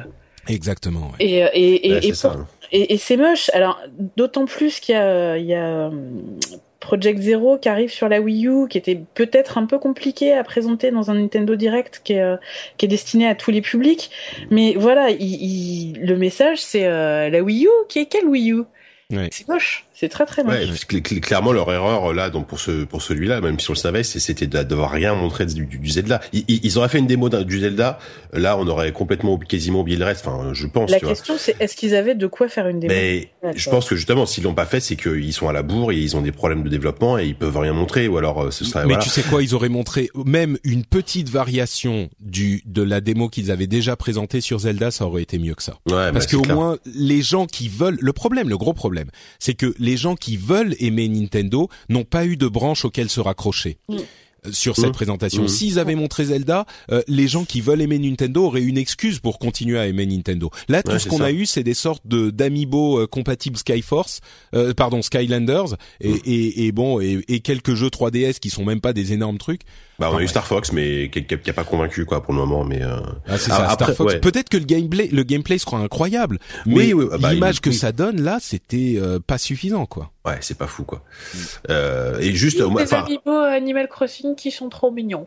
Oui, c'est vrai. D'accord. Bon, je te laisse la la maternité de cette Après, euh, juste affirmation. Pour euh, conclure, tu, tu, tu disais Patrick que, que tu penses que ça sortira sur aussi sur la NX Zelda. Moi, je pense sincèrement que la NX sera une console portable euh, parce que dans la logique de Nintendo, ils vont ils vont continuer à mon avis à sortir des consoles portables parce que voilà, ça marche très bien pour eux et euh, la 3DS c'est quand même arrive en fin de vie donc euh, voilà ou alors ils arrivent à faire une machine qui fait les deux mais hybride. Moi, je pense que ça sera un hybride. Ouais, je sais pas. À mm. voir. Bon, ça, ça sera pour le 3 l'année prochaine et malheureusement on n'a pas grand chose. Moi c'était vraiment la douche froide pour Nintendo. J'ai déjà arrivé le cœur plein d'espoir et euh, bah, c'est rigolo parce que je, en fait, je, je, je, sortais du métro parce que j'enregistrais une émission chez nos amis de No Life et euh, pendant Nintendo Direct et donc je, je, me mets sur Twitter et je vois mais le, le, malheur des gens. Ouais. tout le monde, tout le monde pleurait sur Twitter. Je me suis dit ah ouais c'est à ce point-là quoi. Ouais, ouais, ouais. Bon, ça nous a pas vraiment euh, euh, réconcilié avec les développeurs japonais. La, la, présentation de Square Enix était à peu près aussi euh, décevante, pas à ce point, mais euh, oui, aussi morose. Il y a eu Deus Ex qu'ils ont représenté, mais qu'on connaissait déjà, hein, Mankind Divided. Ça a l'air très bien. on, avait une démo en jeu. Pardon, vas-y, vas-y. Non, je disais là, on a vu du gameplay alors qu'on n'avait rien vu jusqu'à présent de Deus Ex. Tout à fait. Donc ça, c'était très bien. Euh, une, un nouveau jeu euh, qui, qui, qui est basé sur la franchise Nier, N-I-E-R, que franchement, moi, je ne connaissais même pas. Il y avait un premier jeu qui était sorti sur euh, PS3, mm. euh, mais le jeu est développé par Platinum Games, qui a fait notamment euh, Bayonetta. Donc c'est un jeu d'un style, enfin Bayonetta est un jeu d'un style un peu particulier, mais dont les fans sont très fans. Mm. mais juste, qui franchement est pas mal. Hein. Nier, c'est une licence, enfin c'est un RPG en fait qui était euh, qui était euh, passé totalement inaperçu euh, sur la génération précédente, mais qui a quand même une, espèce d'aura culte qui apparemment était un, un, RPG vraiment très très sous-estimé. donc il, a vraiment son public. Alors il a il a pas du tout marché, hein, mais peut-être qu'il y avait peut-être. En même temps, Platinum, malheureusement, ils font des bons jeux, mais ils font des jeux qui se vendent pas. Donc je suis pas sûr que ce soit forcément. C'est des jeux un peu niche, ouais. On a eu aussi Star Ocean 5 avec un exemple de la raison pour laquelle, enfin un exemple du fait que les Japonais ne savent pas adapter leur jeu à l'Occident. Ils ont appelé Star, Star Ocean 5 Integrity and Faithlessness. C'est c'est un titre ça C'est un truc qui passe très bien en japonais, mais en anglais ça n'a aucun sens. Enfin bref, euh, enfin c'est trop long à dire. Je veux dire, c'est c'est comme les conférences, c'est bizarre, c'est bref. Euh, il arrive en 2016. Euh, il y a aussi Kingdom Hearts Unchained qui a qui est le truc que les gens attendaient au niveau euh, japonais. Euh, pardon, Kingdom, c'est pardon pardon, c'est Kingdom Hearts 3 Unchained Key, c'est sur smartphone. bon et puis un petit peu plus de Final Fantasy 7 remake dont on va parler un petit un très court euh, Dev Diary de euh, Rise of the Tomb Raider, euh, Hitman Tomb Raider Go sur mobile, un petit peu plus de Hitman. bon, voilà. Bah, après, honnêtement, euh, moi je trouve qu'ils ont un bon line-up. Square Enix, hein, c'est pas honteux. Hein. Tomb Raider. Bah, après, c'est voilà, Tomb Raider, Hitman, Deus Ex. Ok, c'est des licences connues, mais les trois jeux ont l'air euh, plutôt solides. Enfin, Hitman, on a, on a quasiment rien vu pour le coup, mais euh, et même au niveau des RPG japonais, il y a quand même du Star Ocean, du Nier, du FF, du FF mm. comme dans tous les sens, du bah, Kingdom Hearts. Kingdom Hearts 3 était extrêmement attendu de plein plein de fans. Hein. et là, on a vu enfin le jeu à quoi ressemblait le jeu. Quoi. T'as raison. C'est en fait, c'est un petit peu. on revient à la question du marketing euh, contrairement à Nintendo, eux, ils avaient un bon line-up, mais la, la conférence était tellement mal goupillée euh, enfin là encore, on avait les commentateurs, on, s'endormait, les traducteurs, on s'endormait quand on les écoutant. Et, et, donc ça a, je pense, un petit peu nuit à la présentation parce que c'était euh, c'était soporifique quoi. Mais oui, le line-up est bon, les jeux sont hyper intéressants et il n'y avait pas de grosses annonces, mais c'est pas hyper euh, surprenant et c'est pas si grave que ça. Euh, si la conférence avait été euh, un petit peu comme on va dire Bethesda, un petit peu plus authentique et fun, ça aurait pu marcher beaucoup mieux. Bon, passons au gros morceau, euh, le jour 1 de la conférence avec euh, EA, Ubisoft, Microsoft et Sony. Euh, commençons peut-être par EA, qui à mon sens était la plus faible euh, de toutes les conférences. On a vu un, un trailer pour euh, Mass Effect 4 avec quelques petites infos qui est qui s'appelle en fait Mass Effect Andromeda, qui nous permettra d'aller dans une galaxie totalement différente de celle de l'univers de Mass Effect des Mass Effect précédents, attendu pour la période des vacances 2016, donc Noël 2016. on a une date pour Need for Speed qui est euh, le 3 novembre. On a euh, un, jeu qui s'appelle euh, Unravel, qui est un petit jeu tout mignon avec un personnage en laine, fait en laine, qui va se balader. C'est une sorte de jeu puzzle, comment dire, platformer puzzle. on a eu des vidéos de Mirror's Edge Catalyst, qui est donc la suite de Mirror's Edge, qui est en fait un prequel. Et Mirror's Edge, je me disais, ça va être, ça va être difficile de faire un jeu plus beau que Mirror's Edge à cause de l'esthétique en fait qui est tellement blanche euh, et, et simple que ça serait difficile. En fait, je trouve qu'ils ont vraiment réussi. Euh, et puis le gros morceau, c'était Star Wars Battlefront qu'ils ont montré encore une fois en jeu et il est franchement très beau. Euh, c'était la grande question, le trailer, est-ce qu'il allait être aussi beau que le trailer? Je sais pas si on arrive à ce niveau-là parce qu'on n'a pas vu les mêmes niveaux, mais franchement c'est effectivement très beau. Euh, et puis les trucs pas cool, c'était tout e-sport, moi j'en ai rien à faire. Et puis l'interview de Pelé insupportable. Beaucoup de respect pour Pelé en tant que sportif et icône, mais l'interview encore une fois interminable, super marketing. Là pour le coup c'est c'est inverse, c'est trop de marketing. Ils se sont dit on a Pelé pour euh, la conférence, il faut qu'on en fasse quelque chose Mais pourquoi? Enfin, tu vois, c'est du coup c'est le genre de truc que tu fais en dev diary à destination des joueurs, mais imposer ça à tout le monde pendant les, le 3. Ah, mais t'as pelé, t'as pelé, tu vas pas. Enfin bref, parlons de choses plus cool. Qu'est-ce qui vous a plu vous dans la conf? Je sais pas, je l'ai pas regardé moi. Moi ah bon, d'accord.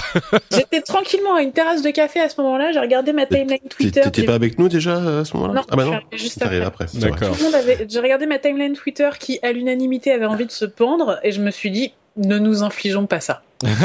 non, c'était pas à ce point-là. C'était pas à ce point-là. Là, on a l'impression que tout le 3 était une torture. C'est pas vrai. Il y avait quand même des trucs cool. Hein. Euh, et, et, et bon, bref. Euh, Vas-y, Jika. Toi, t'en as pensé euh, Bah, écoute, moi, euh, nous, nous, on était, on était en live là sur euh, sur ZQSD et c'est vrai que à la à la fin, enfin même au milieu, on n'en pouvait plus quoi. Enfin, ce qui est ce qui est paradoxal une fois de plus, c'est que ils ont un bon line-up objectivement. ils ont ils ont Battlefront, ils ont Mirror's Edge, ils ont Mass Effect, ils ont même le Need for Speed qui est qui moi m'intéresse pas, mais qui est vraiment très très beau de ce qu'on en a vu. mais ils ils ont pas réussi à rythmer leur conférence quoi. Ce, ce tunnel de d'enchaînement de, d'interviews de, Pelé pendant 15 minutes, plus de, de, jeux de sport où tu collectionnes des cartes, plus du Madden, plus du NHL, à un moment donné t'en peux plus quoi.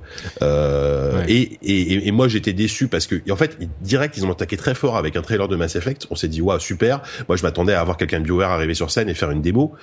Et non, voilà, donc là mm. tout de suite ça retombe. Après on se tape du Garden Warfare 2, euh, Plan versus Zombie, euh, dont personnellement je me fiche complètement. Ouais, euh, donc voilà. Et donc du coup, euh, hier, hier en fait à chaque fois c'est la même chose. Moi, moi j'ai déconfié, j'en ai fait beaucoup euh, et j'en ai fait en vrai aussi, notamment la Gamescom.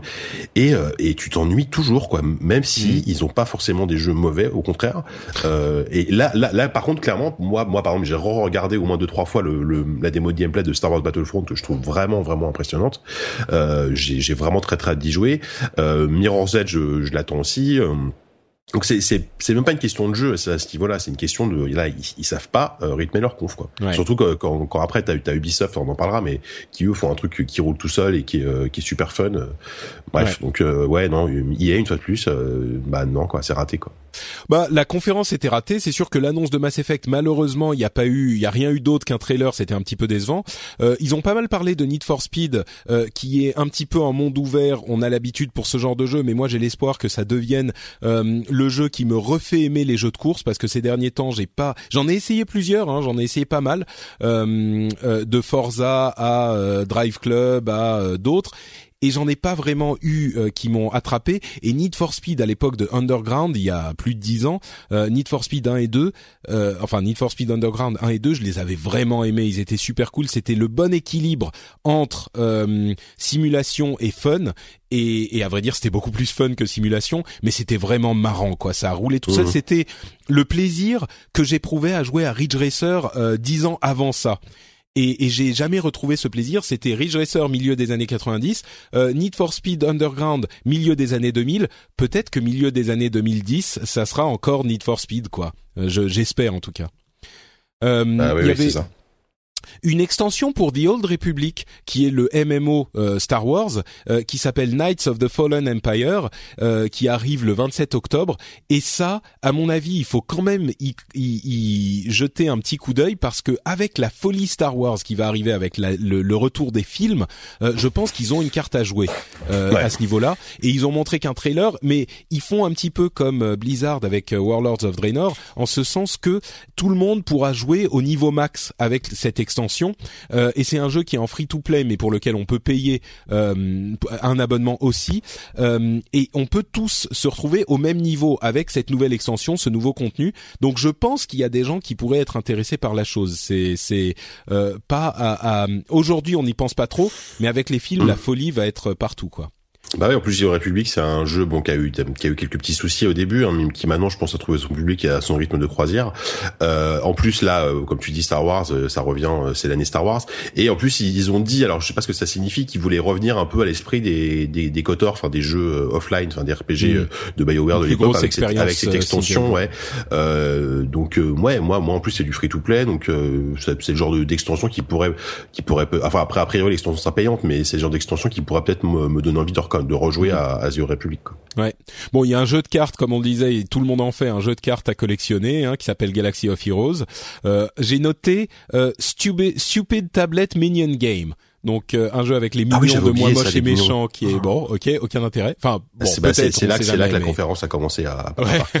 et là, on est parti dans le sport. Par contre, ensuite, on est revenu avec euh, Mirror's Edge Catalyst, comme je disais, ils sont débarrassés complètement du mode de, de l'utilisation des armes.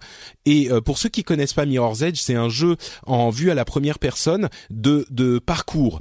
Et euh, c'est un jeu qui est vraiment incroyable. Et à mon sens, c'était un jeu qui avait un potentiel dingue sur le premier épisode qui est sorti il y a déjà, euh, je sais pas, peut-être cinq ans au moins, peut-être plus. Euh, ouais, même plus que ça. 2008, je crois, 2008. Mm. Et le truc, c'est que c'est un jeu qui aurait vraiment mérité une suite pour peaufiner les concepts et les idées euh, innovantes qui existaient dans le premier euh, épisode. C'est comme souvent dans ce genre de série, on a une sorte de débauche bien finie comme premier jeu et ils font un deuxième épisode pour vraiment peaufiner les trucs, corriger les problèmes, améliorer ce qui va pas. Et malheureusement, il n'y a pas eu de deuxième épisode. Donc moi, j'attends pas mal de Mirror's Edge Catalyst. Franchement, c'est un jeu original, intéressant, beau, à, super beau et euh, le, le, quand on rentre dans le groove de Mirror's Edge, quand on se met à courir, à parcourir, à, à, à faire le, le Yamakasi euh, dans la ville, c'est un sentiment de, de liberté, de, de, de, on a l'impression de voler presque. C'est super super agréable. Donc euh, mm. moi je l'attends. Après, ouais, il, avait quelques soucis, mais ce qui est, ce qui est bien, c'est que là, ils ont précisé euh, post-conférence que, par exemple, il y aura pas du tout de combat euh, au, au, au, pistolet, oui, c'est ce que je disais, ce, qui, était raté dans le premier. Mm. Donc, euh, ouais. Ouais, ouais, ouais. Donc ça, c'est le 23 février 2016. Euh, Battlefront, on en parlait. Euh, il est, comme je le disais, super beau. Euh, on peut jouer un Jedi, mais au-delà de ça, j'imagine qu'il y aura un moment dans la partie. J'imagine, hein, on pourra débloquer des Jedi pour jouer pendant un moment dans la dans la partie, je pense. Pas sélectionner un, un, Jedi uniquement, encore que peut-être. mais surtout, ce qui était assez incroyable, c'était le sentiment que vous provoque cette ce jeu autant au niveau visuel qu'au niveau du son. Alors bien sûr, c'était un montage hyper dynamique et tout, peut-être que ça sera pas aussi impressionnant quand on y jouera dans les fêtes, mais c'était vraiment euh, un, sentiment. L'ambiance sonore joue tellement dans ces jeux-là, et il y a que Star Wars qui peut avoir cette ambiance-là. On avait vraiment l'impression de recréer la bataille de, la planète Hoth avec toute la neige partout. En fait, c'était la bataille dans la neige. Et il y avait ces moments qui étaient fous, quoi. Et moi, qui suis pas ultra fan de Star Wars et pas ultra fan de Battlefield, euh, même si c'est un reskin de Battlefield avec quelques petites modifications, je me dis que je voudrais au moins l'essayer. Euh, il arrive le 17 novembre, donc là encore en plein milieu dans la hype euh, Star Wars, quoi. Ah oui, bah là c'est un, c'est un futur carton. Là. Enfin, je, je vois mal comment ça peut pas être un carton parce que parce que il fait très très envie. Euh, il, il, sort pile au bon moment. Euh, le jeu est très très beau et en plus l'ambiance, euh, enfin vraiment le, l'ambiance Star Wars a l'air parfaitement respectée. Ce qui aurait été, enfin le contraire aurait été bien sûr étonnant, hein, mais euh, mais euh, après je, je, j'espère que ce sera pas juste quand même qu'un simple reskin de Battlefield et qu'il y aura il y aura un peu plus que ça. bon, il y a, y a pas de campagne, il y a pas de campagne solo, je crois pas. Non, mais il y a un mode, il y a un mode solo, une sorte de mode mode euh, c'est toujours pareil, c'est oui, il y a un mode coop à 4 coop, euh, une sorte de mode horde, oui, ça ça peut être pas mal. C'est un mode PVE quoi. Et euh, mais c'est vrai qu'une petite campagne solo moi moi, ça me manque un, FPS Star Wars, ça fait longtemps qu'on en a pas eu, ce serait bien qu'il y en ait un hein, bientôt. Je suis je suis assez d'accord, ouais. Mm. Bon, euh, donc c'était à peu près tout pour la conférence IA. Euh, on passe à la conférence Ubisoft, qui a comme toujours été présentée par Aisha Tyler. Euh, Aisha Tyler, qui est, euh, là j'ai trouvé qu'elle a fait un petit, elle, est allée un petit peu trop fort sur les blagues. J'allais dire blague pipi caca et blague cul. Ça, en il y en avait quand même beaucoup, mais en, en, présentant, en, en, en ayant le premier jeu présenté qui était South Park The Fractured But Whole, qui veut qui se lit rapidement The Fractured Butthole évidemment ce qui veut dire euh, le le bah on va on va le dire euh, tel que que c'est hein. Le trou du cul fracturé c'est mais bon c'est un jeu de mots en ah, anglais évidemment ouais. euh, mais c'est incroyable de pas faire une conférence d'ouvrir une conférence là-dessus en plus quoi euh, ouais, là, ils sont allés direct euh, et puis effectivement l'enchaînement de blagues plus ou moins discutable d'accord quoi mais du coup là c'est marrant parce que l'ambiance changeait quoi, totalement par rapport à hier juste avant où bon c'était très très sérieux business, très très cravate costard. Ouais. Un petit peu, ouais. bon, j'ai trouvé qu'Ubisoft, ils en ont fait un poil trop. C'était grand spectacle, les gens, on est cool et on vous montre qu'on est cool. Mais il mm. n'empêche, c'était quand même une, une bonne conférence, j'ai trouvé. Euh, et le, le, premier jeu qu'ils ont montré après South Park, euh, c'est un jeu qui, qui est sorti de nulle part et qui là, pour le coup, m'a vraiment intéressé. C'est un jeu qui s'appelle For Honor et qui est un jeu, en fait, qui est ce que Battle Cry aurait dû être euh, Battle Cry de Bethesda, le jeu euh, de mêlée, euh, c'est-à-dire de combat à l'épée. et il semble qu'ils aient trouvé la qu'ils aient trouvé la bonne formule. Alors là encore, on a vu que des démos, on n'a on pas pu y jouer. Je suis sûr qu'on aura des des gens qui y auront joué, qui nous donneront leurs, impressions dans les jours à venir. Mais franchement, il est il a l'air, en tout cas, hyper hyper convaincant. C'est un jeu où on peut jouer une de, de, de une faction sur trois. Euh, c'est du, du jeu en en tout cas ce qu'on a vu c'est uniquement du compétitif donc joueur contre joueur. On peut jouer soit les Vikings, soit les chevaliers, soit les samouraïs euh, et on a un système vraiment 95% euh, uniquement à l'arme euh, à l'arme blanche quoi. On a des épées, des épées de samouraï etc. Et on a un système où avec le, le stick droit on contrôle où on part ou où on attaque. Et euh, ça, ça s'indique très clairement sur l'écran. Et on a un système bah, de siège de château. Il faut euh, euh, il y a plein de, de un petit peu comme dans Titanfall il y a plein de d'ennemis contrôlés par l'ordinateur qu'on peut taper aussi. Et il y a 4 contre 4 des ennemis joueurs. Et il faut donc bah, gagner la partie. On n'a pas de date de sortie. Il faut gagner la partie en complétant les, les objectifs. Mais moi, j'ai été vraiment convaincu par ce truc dont je pensais pas que ça pouvait être convaincant. Vous en avez pensé quoi, vous, de ce truc?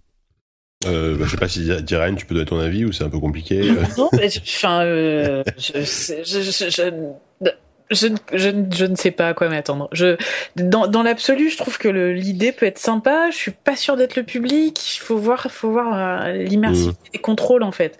Mmh, je pense que si si t'as vraiment euh, l'impression de diriger le mec en toute simplicité, ça peut être hyper prenant.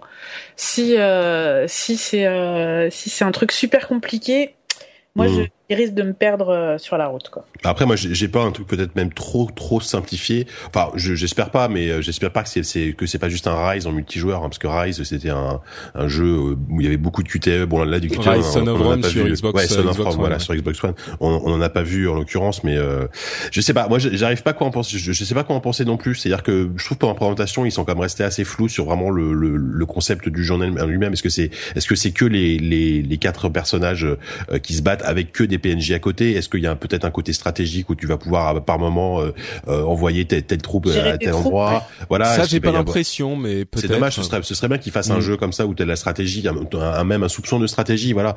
là, effectivement, je sais pas. On est un mélange entre ouais, Chivalry et Dynasty Warriors. Donc c'est bon. Après, c'est c'est joli. Il a l'air d'avoir une bonne ambiance. Là, là, où je pense que ça a été bon, il y a des objectifs hein, comme comme dans tous les jeux multijoueurs compétitifs. Il y a différents types de jeux, j'imagine, avec des euh, euh, sièges, euh, zones contrôle, etc. Mais là où ça me semble, c'est l'élément essentiel hein, dont vous avez parlé, c'est la manière dont on contrôle les personnages.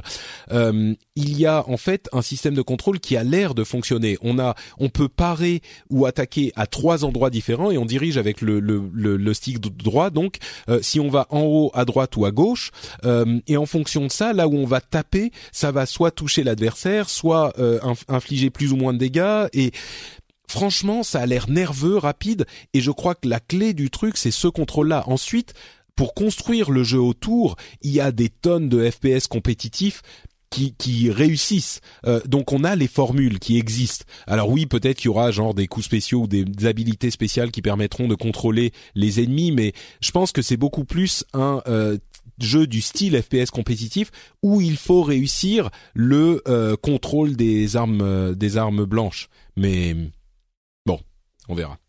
Je, je, crois que je t'ai coupé, Jika. Je suis désolé. Je non, non, pas du tout. Euh, N'hésitez pas à le faire aussi. Hein. Moi, oui, je non, t'inquiète. Oui, oui, non, mais t'as as, raison. Enfin, moi, je je j'espère que ça va ça va me plaire et que ça va être ce, que tu ce que tu décris, quoi.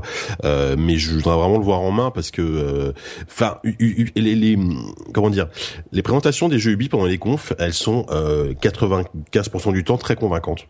Mmh. Euh, après, le problème, c'est que souvent, ça arrive quand même régulièrement. On est on est quand même assez déçu parce qu'on parce qu'on a au final. Euh, là, ils When you're ready to pop the question, the last thing you want to do is second guess the ring. At Bluenile.com, you can design a one-of-a-kind ring with the ease and convenience of shopping online. Choose your diamond and setting. When you find the one, you'll get it delivered right to your door. Go to Bluenile.com and use promo code LISTEN to get $50 off your purchase of $500 or more. That's code LISTEN at Bluenile.com for $50 off your purchase.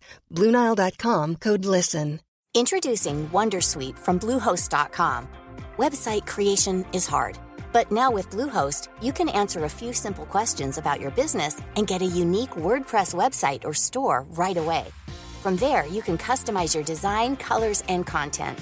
And Bluehost automatically helps you get found in search engines like Google and Bing. From step-by-step guidance to suggested plugins, Bluehost makes WordPress wonderful for everyone. Go to bluehost.com/wondersuite.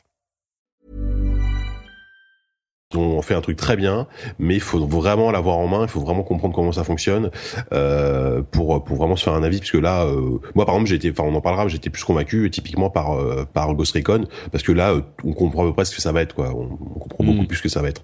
Ouais, bah c'est c'est le, le la malédiction de l'innovation. Hein. Euh, Tu as beaucoup plus de chances de te planter, les gens Oui, comprennent oui. peut-être un petit peu moins, euh, Mm. et c'est pour ça que c'est difficile de convaincre les gens de faire des choses différentes, hein, c'est sûr. Ouais, tout à fait.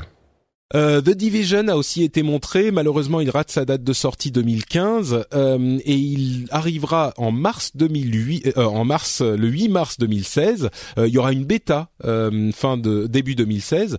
Euh, on en a vu un petit peu plus et je pense qu'on commence à comprendre que le jeu est vraiment euh, un jeu de, enfin. Il y avait un langage dans la démo. Ils ont refait une démo multijoueur euh, où ils montraient euh, plusieurs personnes qui jouaient ensemble, des joueurs qui jouaient en coop euh, dans une équipe, et on sentait vraiment qu'il y avait un langage beaucoup plus technique, en ce sens qu'ils voulaient nous faire comprendre euh, comment, vers, quoi, à quoi nous raccrocher pour comprendre les, les, la manière dont ça se joue. Euh, il y avait beaucoup de langage de MMORPG euh, avec euh, des termes comme euh, c'est un groupe qui a des niveaux plus élevés que nous, euh, on va pas prendre l'aggro, euh, attention, on va se déplacer. Donc on avait l'impression que c'était une équipe qui partait dans un donjon, en quelque sorte, hein, pour encore une fois reprendre les termes de MMORPG, qui partait dans un donjon et qui allait euh, aller chercher du loot finalement.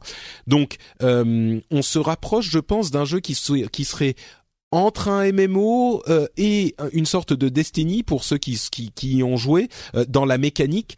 Euh, ils ont présenté donc un, un- un- une mission où il fallait aller récupérer un loot euh, en tuant euh, différents groupes et puis tuer un, groupe euh, plus important. On pouvait choisir lesquels attaquer ou pas attaquer. Et une fois qu'on avait récupéré le loot, il fallait rentrer dans la dark zone pour le faire évacuer cet objet et le faire décontaminer.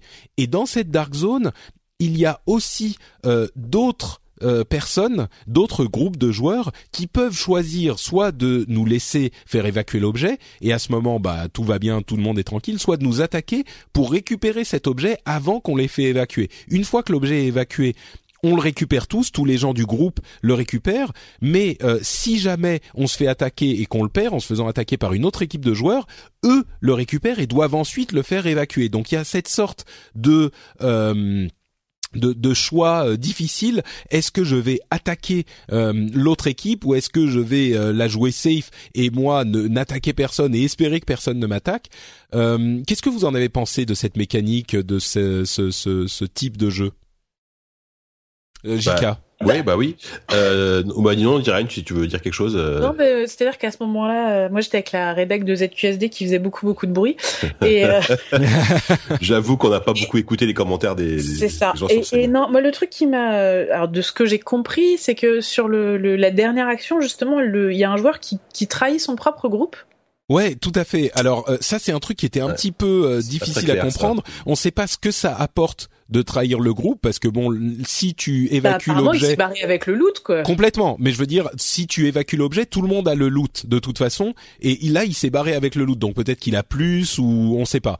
Mais oui, effectivement, il est Mm. non seulement possible que un autre groupe t'attaque, mais aussi tu peux te faire attaquer par un mec dans ton propre groupe. Donc euh, Ouais, ce serait marrant qu'il y ait après un système de track, je sais pas, pour récupérer le, truc volé ou. euh, Ouais. Mais tout ce que ça, tout ce que ça vend, c'est surtout beaucoup beaucoup de bordel. Ça va être, je pense que ça va être très tendu. Enfin, tu vois, PVE, PVP et PVE, PVP intra PVPVE intra-groupe, enfin c'est euh, ça. Il y, y, a une espèce de tension permanente qui sort de ce jeu qui, moi, me, me tente assez. Après, il faut voir euh, ce que donne réellement l'expérience. Ah bah c'est ça complètement. Après, le truc c'est qu'il faut là effectivement, on avait une présentation euh, hyper carrée de gens qui jouent ensemble, etc. En pratique, super organisé. Voilà, en pratique, j'ai peur que ce soit les mecs qui se tournent autour en, en, en lançant des insultes et que et que ça et que ce, que, que, ce soit n'importe quoi. après, je pense pas. Enfin, typiquement, c'est le genre de jeu. Je pense que si si tu y joues en team avec tous les soirs avec les mêmes personnes, euh, tu peux peut-être, enfin, tu peux sans doute vraiment t'amuser. Euh, je pense aussi que Ubi quand même euh, il commence à avoir un certain euh, comment dire savoir-faire tout ce qui est interface euh, pour pour que les règles soient facilement assimilables. Donc voilà, ce sera pas un truc complètement abscon qui, qui sera relativement facile à prendre en main mais où tu auras peut-être une marge de progression qui sera assez élevée. et puis moi je trouve je trouve l'univers enfin l'ambiance est vraiment très cool ce côté post-apo à New York. Ah, du, et moi je sympa quoi la question que je me pose, c'est en termes de solo, parce que là, j'ai vraiment l'impression, comme tu disais, Patrick, d'être face à un MMO. Et, euh, et du coup, est-ce que, euh, est-ce que tu as quand même une chance de pouvoir évoluer tout seul euh, dans le jeu? Je, je sais pas. Je, je pense qu'il, pardon, fini. Bah, c'est ça, c'est que s'il faut, euh, parce que c'est le genre de truc où si tu fais du pick-up, comme on dit, si tu prends des gens au hasard, euh, ça va forcément finir en, foire d'empoigne. Euh, soit soit t'as une team, soit t'as des soit t'as une chance de pouvoir t'éclater aussi tout seul, mais euh, bah, disons le cas pour Destiny par exemple. Exactement sur Destiny, euh, je trouve qu'il y a un très bon équilibre entre le jeu en équipe et le jeu solo. Euh, et puis il y a un matchmaking automatique qui est bien foutu.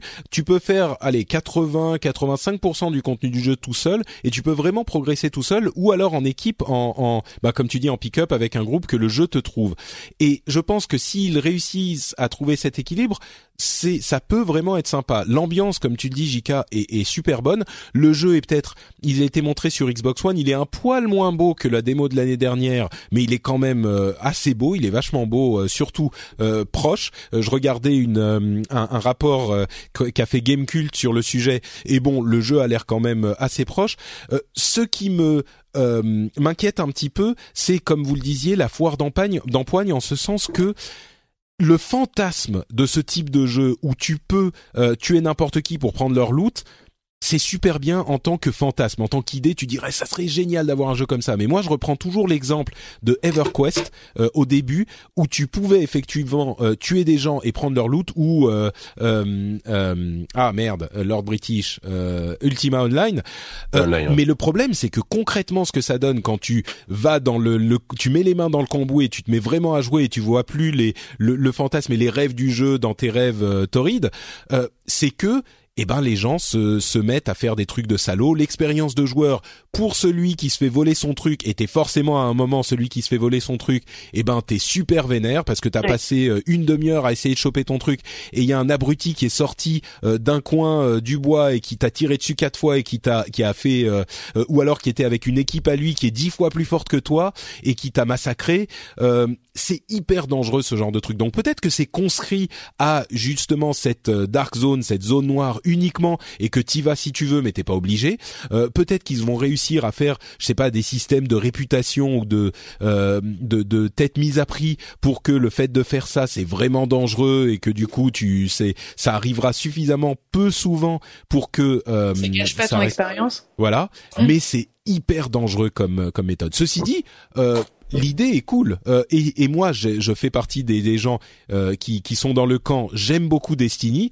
Donc, s'ils réussissent à, à, à, transformer, enfin, à faire une sorte de jeu mi-solo, mi-FPS MMO, mi bah, ce type d'expérience, mi-Diablo presque, dans, dans cet univers, moi, je suis tout pour. Il y a peut-être, il, disait qu'il y avait huit parties d'armure que tu devais choisir. Ça, c'est le genre de truc. Encore une fois, tu dis, waouh, tu peux choisir toute ton armure. Et au final tu dois euh, concrètement dans le jeu upgrader chaque armure, chaque pièce d'armure que t'as. Donc c'est ça devient vite pénible. Mais bon, euh, il n'y a pas de classe euh, de, jeu. Tout le monde peut prendre n'importe quel équipement et donc tu vas remplir le rôle que te confère cet équipement. Il y a Ouais, ça c'est sympa, pourquoi pas. Il y a des, des gens qui peuvent faire du support en healant ou en. Donc on a vraiment une mécanique qui me semble assez proche du MMO. Je crains que ça soit un poil trop compliqué, un poil trop ambitieux pour être hyper accessible comme Destiny. mais mais bon, et en même temps, bon, Destiny a d'autres problèmes qui font que certains ne l'aiment pas. Mais euh, là, on n'en sait pas encore assez pour juger. Il arrive dans, euh, allez, 8, 10 mois. On en entendra beaucoup plus euh, à l'avenir. Mais, mais moi, je, je suis pas déçu et il y a une promesse qui peut être intéressante. Donc, euh, bah, je trouve que l'univers est super intéressant et c'est sûr que je vais essayer de faire la bêta pour me, pour avoir un, une vision un peu bah, plus toi, claire, toi, etc. j'imagine que tu auras des, des facilités pour euh, pour y accéder. Va D'ailleurs, euh, si si tu peux, si tu peux, euh, tu vois. Ouais. Salut. On, on en Ouais. parle après. D'accord. Fais tourner une petite clé, ouais, vas-y. Bon, euh, Trials Fusion Awesome Level Max avec un chat qui euh, est sur un, une licorne qui lance des lasers. C'était Avec marrant. un comme- arc-en-ciel en fond, euh, Voilà. le, le trailer What the fuck le 3. Quoi. C'était vraiment marrant. Euh, The Crew Wild Run, c'est une extension pour The Crew que moi j'ai toujours pas lancé alors qu'on me l'a donné. Mmh, Euh, ouais. Ouais, il faut que je je- j'essaye un jour, peut-être avec cette extension. Euh, Trackmania Turbo avec euh, une démo en VR, en réalité virtuelle. Bon, ok. Euh, bref, il y a eu plein d'autres jeux, on va pas tous les passer. Euh, Anno 2205, euh, Mm. Just Dance. Là, c'était le moment un petit peu où ils ont sorti leur euh, chanteur connu qui fait le top des charts. Moi, je me suis endormi. Euh, Just, Just Dance Alors- Unlimited. Oui, pardon, vas-y. Justement sur Just Dance, je, je, je vends ma soupe un peu. Euh, moi, ce que, enfin, le truc qui, est super intéressant cette année, c'est qu'ils ont réussi à se débarrasser de la plus de la plus grosse faiblesse de Just Dance, qui était la nécessité d'avoir un- une caméra soit sur ta Xbox, euh, soit sur ta 360, soit sur ta One, soit sur ta PS4, soit sur ta PS3, euh, avec le fait d'utiliser le téléphone comme contrôleur. Ouais, c'est vrai, c'est vrai. C'est bon pour les gens qui aiment Just Dance, c'est bien. Mais euh, il y avait Bah, déjà un- une une- version de Just Dance sur smartphone, non, où tu pouvais jouer Ouais, avec ton téléphone. Mais c'est Just Dance No et c'est pas pareil en fait. Enfin c'est Hmm. euh, euh, c'est c'est un autre style. Mais euh, par contre, je je suis pas sûr que Ubisoft garantisse le bris de téléphone. Mais bah, tu sais, avec le téléphone, ce que je crains, c'est que si tu fais juste, euh, si tu secoues ton téléphone, ça marche aussi bien que si tu fais vraiment les trucs de danse. Donc, euh, je crains que ça soit le cas. Mais Comme sur la Wii, quoi. À l'époque de la Wii, c'était pareil. Tu pouvais peu, rester ouais. assis et faire des mouvements. Ouais. Bon, après, après, forcément, si tu joues pas le jeu, ça n'a aucun intérêt. c'est sûr, c'est sûr. C'est sûr. Euh, bon, les trucs de de, de vrai, euh, il y avait Rainbow Six Siege avec Angela Bassett qui Ouais, elle a encore rigolo, fait. euh, pff, Mm. C'est les moments. Enfin, je sais pas. Moi, son interview sur scène, tu sentais qu'elle lisait son texte. C'est quand même ce moment rare dans le 3 où t'avais deux femmes noires sur scène. Oui, non, c'est sûr était- que. Non mais c'est vrai. Enfin, c'est ce qu'on juste disait que-. Voilà, Ouais, c'est ce ouais, qu'on disait pendant le live. euh, C'est c'est fou. C'est vrai, c'est vrai. Ubi a explosé les, les quotas de, de, de minorités visibles. euh, Ouais. Et d'ailleurs, d'ailleurs, on a vu Assassin's Creed où euh, on a vu un petit peu plus aussi de euh, I- comment elle s'appelait Ivy, euh, le, le personnage féminin Mmh, qu'on je crois peut que c'est jouer. ça, également. Mhm. Bon, Rainbow Six, tu voulais en parler et Ghost Recon euh, Wildlands. Ouais. Bon, Rainbow Six peut-être pas besoin. De... Il y a un mode ju- coop, juste euh, le Rainbow mode Six, et moi, franchement, je suis hyper hypé par ce jeu. Euh, surtout depuis que j'ai essayé l'alpha là, qui, qui était sorti il y a quelques temps. Moi, j'aime bien ce côté. On revient aux bases du, du FPS euh, à la Counter Strike. Euh, Ouais. c'est- C'est c'est pas un jeu qui qui euh, qui, qui a trop d'ambition, qui essaye de- de- d'apporter des règles trop compliquées, etc. C'est une d'une carte petite mais bien faite, euh, 5 contre 5, euh, terroristes contre contre flics et euh, et voilà, il y a un système de destruction des murs et tout qui est qui est beaucoup plus stratégique que ce qu'on peut penser. Euh, ouais, moi vraiment j'ai j'ai super euh, super envie d'y jouer là à Rainbow Six. Euh. Un mode donc coop comme on disait, Ouais. euh, Terror Hunt, euh, bêta le 24 septembre et il arrive le 13 octobre. Donc euh, c'est dans Le jour de mon anniversaire, tiens cette fois-ci. Ah, bah, c'est formidable. Il y a, y rien le 21 septembre. euh, Euh, ouais, si, il y aura peut-être un, si, il y a un truc en septembre, je sais Il y aura un truc. ok, merci. Il y aura un Metal Gear Solid, mais qui sera sorti juste avant. Ouais, pff, ouais, ouais. Ouais, Bon. bof. Euh, tu voulais parler de... si, si tu cherches une team pour euh, pour siège, euh, Ok, je suis volontaire. Pas de souci. Faut se parler. Je t'engage, je t'embauche. Euh, Ghost Recon Wildlands, tu voulais en parler aussi? Bah moi je trouve que franchement je bonne surprise parce que honnêtement Ghost Ouais. Recon c'est une série qui m'a jamais intéressé Euh, trop euh, trop sérieux trop trop militaire euh, trop militaro-futuriste pour moi je pense euh, là euh, déjà au, au tout début quand on a vu le trailer on s'est dit mais c'est quoi c'est Far Cry ça? Enfin Ouais. il y, avait un côté Far Cry avec le côté un peu euh, un peu la, la, la poussière le le enfin voilà le, le côté un peu roots du truc Open Et, world, euh, une île sur laquelle on se fait Ouais, voilà. Ah, non, non, le- puis évidemment l'open world. Après, il y a euh, cette promesse de pouvoir faire une mission de quatre ou cinq façons différentes euh, qu'on qu'on voit dans le trailer, qui est euh, qui est franchement bien. Euh, on n'a pas vu, voilà. Évidemment, il faut il faut faut, faut qu'on ait le truc dans, dans les mains et même qu'on voit une vraie séquence de jeu pour se faire une meilleure idée. Euh, et puis ce que j'ai bien aimé, c'est que pour une fois, cette fois-ci, euh, j'ai beaucoup moins senti le côté euh, euh, démo qui euh, vend beaucoup beaucoup de trucs et au final, même techniquement, hein, au final, euh, voilà, ce, ce qu'on a vu, ce qu'on a vu pendant cette démo, ça m'a pas semblé incroyablement beau. Enfin, c'était beau, mais c'était réalistement beau, réalistiquement beau. Enfin, ça veut rien dire ce que je raconte, mais je sais pas si vous voyez ce que je veux dire. veux dire. C'est-à-dire qu'on on y croit, tu vois. C'est, c'est pas comme Watch Dogs en 2000, en 2012. là, là, on a vu, une, voilà, un truc très très très carré, très beau, mais en même temps qui, qui vend pas des choses qui ne qui ne sera pas. Enfin, en tout cas, c'est l'impression que j'ai, c'est l'impression que j'ai eu. Donc, euh, moi, ça m'a bien plu, ouais, ce, ce, ce Ghost Recon. Moi, j'ai des souvenirs émus de Ghost Recon dans les années 2000, euh, qui étaient euh, où on passait des heures à essayer de refaire une mission euh, et on, on réglait ça au millimètre en coop. C'était super sympa. ouais. Mmh. Bah, là, là, là, clairement, on n'est plus là, on, n'est plus là-dedans, je pense. Hein. Là, on sera dans le dans l'espèce de jeu, jeu coop en mode ouvert, un peu arcade. mais mais moi, c'est c'est ce qui me plaît, donc tant mieux pourquoi pas C'est peut-être un petit peu plus accessible. C'est vrai qu'on n'a plus forcément l'envie ou le temps de passer euh, 10 heures sur une mission pour la finir comme il faut.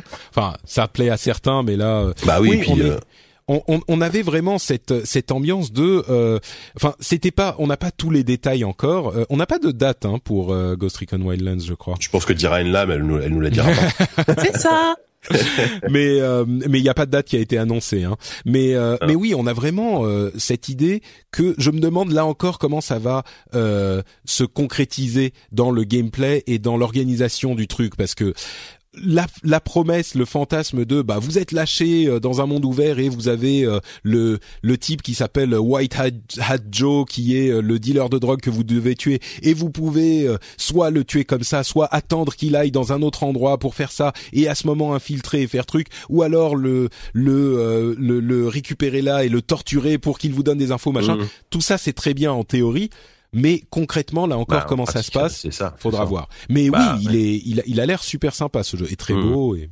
Mmh. et il est fait à Paris. Il est fait à Paris, c'est vrai. Il est fait par Ubisoft Cocorico. Paris. Hein.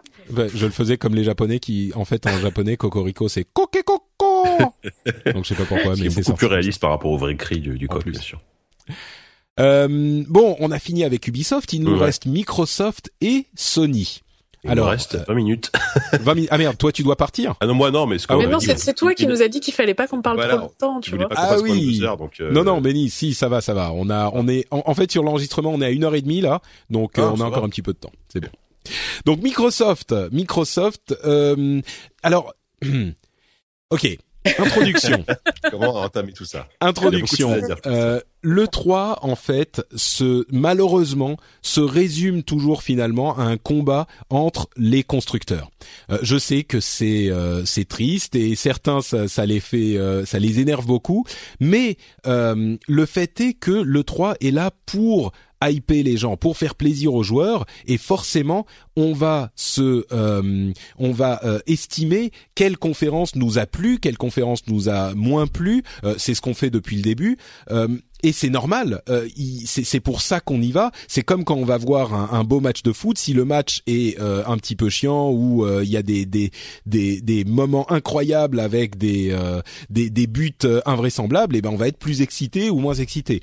Et en l'occurrence, euh, il y a souvent euh, de, de, fait, à cause des joueurs, cette dynamique qui s'installe. Et puis il y a aussi, si on regarde d'un petit peu plus loin, le truc vraiment important pour l'industrie, qui est de regarder comment va évoluer l'industrie, euh, comment vont évoluer les, les, dynamiques de marché, et est-ce que le 3 va réussir à influencer ces dynamiques de marché? C'est évidemment aussi à ça que ça sert en l'occurrence, on sait que Sony euh, a le vent en poupe depuis la sortie de, des nouvelles des consoles de nouvelle génération. Euh, Microsoft avait un, jeu à jouer à cette 3 pour euh, rattraper leur retard effectif dans les ventes, même si au niveau de la des jeux c'est peut-être un petit peu moins le cas. Et Microsoft et Sony ont une différence. On estime à peu près, on n'a pas les chiffres exacts, mais on estime à peu près que euh, Microsoft a vendu deux tiers du nombre de consoles que Sony a vendu sur cette génération. Donc c'est vraiment euh, quelque chose d'important. C'est un chiffre qui est pas négligeable. Euh, et donc, à mon sens, pour inverser la dynamique, Microsoft devait faire, avait besoin de faire non pas aussi bien que Sony, mais devait faire un cran, vraiment un cran au-dessus de Sony parce que Sony a déjà une avance. Donc même si Sony se croise les doigts derrière la tête et est tranquillement installé et fait business as usual et fait les trucs comme d'hab, bah ils pouvaient continuer sur cette dynamique et l'élan qu'ils ont déjà pris. Donc Microsoft avait vraiment un gros gros boulot devant eux.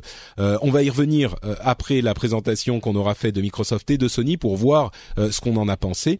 Euh, mais donc, parlons de Microsoft. Les trucs à retenir, une grosse bombe, à mon sens, c'était euh, l'annonce de la rétrocompatibilité avec les jeux euh, Xbox 360 pour la Xbox One qu'on n'attendait pas du tout, euh, qui commencera avec une série de jeux limités, mais qui quand même va s'étendre au fur et à mesure. et à mon sens, c'est un vrai atout pour la Xbox One. je ne sais pas si c'est un atout suffisant, on va en parler, mais c'est un vrai atout qui est vraiment intéressant. Et moi, ça me donne encore un petit peu plus envie d'acheter une Xbox One. Fallout 4 sur Xbox One inclura Fallout 3 ça c'est super cool et on pourra jouer à partir de l'année prochaine aux mods qui seront créés sur PC. Donc on amène sur euh, Xbox One mais je crois que ça sera le cas sur PS4 aussi, peut-être que je me trompe là-dessus. Euh, en tout cas sur Xbox One. Normalement les modes seront compatibles console, euh, c'est ça. sur la console. Hein. C'est ça. Euh, donc on amène les modes sur euh, les consoles, ça c'est une grosse nouveauté. Ça a été annoncé chez euh, Microsoft.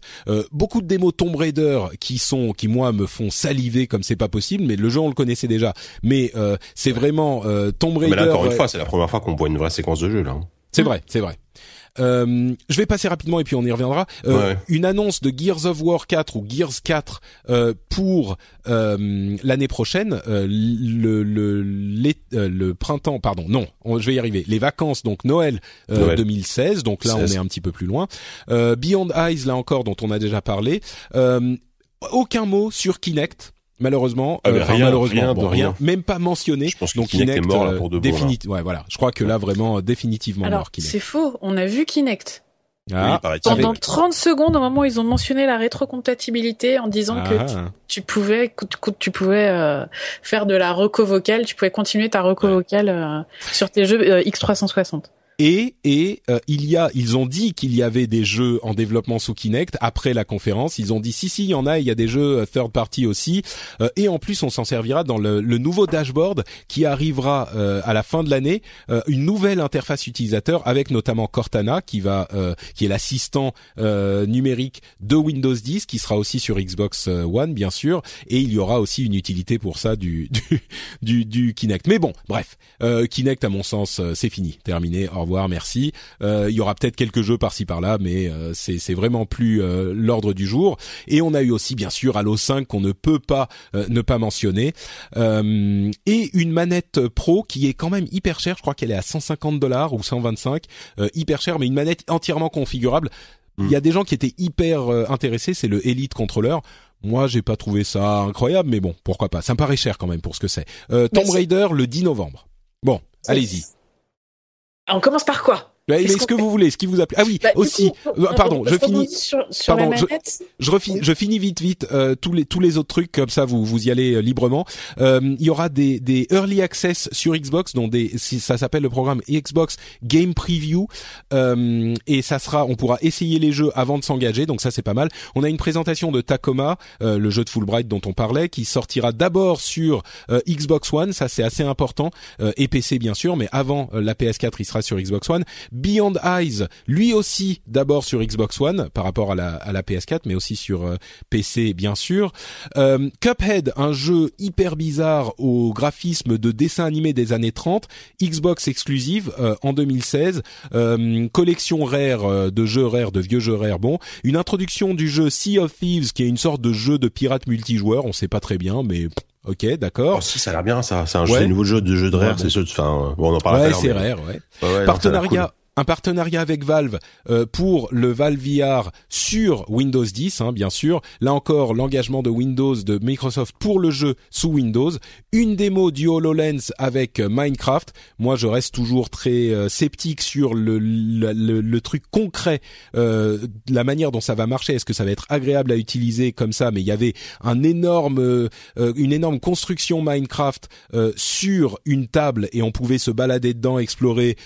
C'est séduisant en vidéo, mais je suis pas sûr qu'en jeu ça soit le cas. Et bien sûr, Guild of War, Guild of Wars, non, Gears of Wars Ultimate Edition le 25 août sur Xbox One. Pardon, voilà, j'ai fini. Diraen, à toi. beaucoup beaucoup de choses. Euh, une conférence avec euh, des, des moments un peu plus mous et des trucs un peu plus intéressants, des moments complètement fous euh, dans le sens what the fuck, au moment où EA est arrivé pour présenter euh, leur programme, leur couche supplémentaire sur l'Xbox One qui permettent de, de t'abonner et de pouvoir payer pour tester des jeux en bêta. Non, c'est pas tout à fait ça. Le EA Access, c'est un abonnement du type euh, PlayStation Plus ou Xbox Live Gold où tu as accès à une bibliothèque de jeux et en plus, tu as accès à des jeux en bêta et en plus, tu as accès aux jeux quelques jours avant qu'ils sortent. Euh, oh, je troll. Oui, un peu. Non, ce qui m'a vraiment gêné là, c'est que pour pouvoir accéder à ce truc-là, j'imagine qu'il faut payer euh, ton, ton accès au Gold. Donc hmm, c'est. je pense pas. Mais il est déjà sorti aux US, hein, et peut-être même en Europe, c'est déjà disponible ça. Ah, là j'ai cloué d'Iraën, elle ne le savait pas. je ne savais pas, je ne savais pas. Mais voilà, enfin c'est c'est c'est ça m'a j'ai eu beaucoup de mal à comprendre le truc parce que moi j'étais mm. convaincu qu'il fallait pouvoir payer enfin payer ton gold pour pouvoir avoir accès à ce truc là. Je crois que c'est indépendant. Je trouvais que c'était euh, ça faisait beaucoup ouais. Euh, après la manette, moi j'ai je l'ai trouvé super chouette parce que plus il y a de boutons, plus j'aime. Euh, j'ai beaucoup moins aimé quand ils ont dévoilé le prix. Là vraiment j'ai enfin je trouve ça ultra cher quoi. Ouais, c'est sûr. Déjà que les manettes normales sont un peu chères, mais faut vraiment être euh, convaincu pour mettre. Euh, enfin, c'est le, tiers du prix de la console, quoi. Ouais. Sauf, bien sûr, si on a la certitude que le fait d'acheter cette manette te transforme effectivement en joueur élite. Ah, alors là, c'est pas cher payé. oui. voilà, ça se discute. Et au niveau des jeux? Et au niveau des jeux, euh, bah, j'ai été bien hypé par la par la démo de, de Tomb Raider. Euh, ça, ça fait ça fait envie, même si euh, même si euh, ah, je m'attendais à tout moment à avoir passé un, un Nathan Drake quelque part en, fond, mais voilà, la promesse a l'air d'être là, ils ont l'air de, de, faire le job, donc donc ça c'était plutôt cool. voilà. D'accord. Bon, t'as pas l'air euh, ultra excité. J'ai pas été ultra excité par cette conférence parce qu'en plus je l'ai vu euh, dans un endroit public où le flux n'arrêtait pas de sauter. Ah. Donc euh, c'était pas super agréable. Mais j'avoue que si. Alors et puis évidemment comme dans le bingo de JV le mag, on a eu droit à 28 jeux, 28 jeux indés en 12 secondes. ce, que, ce, qui, commence à devenir vraiment désagréable parce que à un moment tu fais ah mais ça a l'air pas mal ce truc je saurais jamais ce que c'est. c'est vraiment un relou. Mais par contre euh, Cuphead justement il me, me parle bien. Si s'il est fun, si s'il est agréable à, à, jouer, euh, ça peut être un, un bon jeu. Bah juste, oui, effectivement, allez voir ce jeu. Hein, c'est une esthétique assez bizarre. On a vraiment l'impression de jouer dans un dessin animé des années 30. C'est hyper bizarre. Euh, allez jeter un coup d'œil. Ça s'appelle Cuphead et c'est un exclusif euh, Xbox. En 2016, il arrive. Euh, Jika, toi? Oui, pardon? C'est Xbox et PC. Et PC, d'accord. Ça, j'avais pas noté. Et euh, bah écoute, euh, moi globalement, un, plutôt un bon ressenti sur cette, cette conférence Microsoft. Euh, je me suis pas ennuyé, c'était assez bien rythmé et euh, ils ont évité le les, les moments chiants où ils parlent de chiffres ou de fonctionnalités inédites pour la Xbox, etc. Là, il y a vraiment, c'était du jeu. Voilà, ils ont étalé leur line-up, bon, qui est, qui est relativement sans surprise, hein, parce que voilà, Halo, Gears, Forza, voilà, c'est sans surprise. Il y a eu quand même, bon, effectivement, le, parmi les jeux indés, donc le, le, fameux Cuphead qui a l'air qui a l'air plutôt plutôt bien. Tacoma, euh, Tacoma pour le moment j'ai vraiment envie d'en voir. Enfin, en même temps j'ai envie d'en voir plus sans en voir plus parce que typiquement l'intérêt de ce genre de jeu c'est la découverte. Donc euh, Finalement, je pense que j'y jouerai sans rien voir. Euh, après, j'ai été euh, quand même déçu par pas forcément ce. Enfin, c'est un jeu que j'attends, mais par Gears 4, la démo, elle est elle, m'a pas du tout convaincu dans le sens où c'était tout le temps dans le noir, on voyait vraiment très très peu de choses. Enfin, je crois qu'il y avait un problème, il y avait un problème, d'image parce que je l'ai revu, mais, je l'ai revu derrière après en replay, euh, c'était, euh, on voyait strictement rien et euh, c'était un peu un peu dommage. Et ce qui est rigolo, c'est qu'on on se faisait la réflexion quand, quand on a fait le live. Ce qui est ce qui est dommage, c'est que Gears a créé un genre qui est le donc le le, le, le jeu à la troisième personne avec système de couverture, qui a été pillé pillé pillé de partout après. Du coup, quand on, quand on voit un nouveau Gears, on n'est pas sûr surpris d'un pet, on a l'impression que c'est moi limite j'ai l'impression que c'était un, un The Order 2, tu vois. Hmm.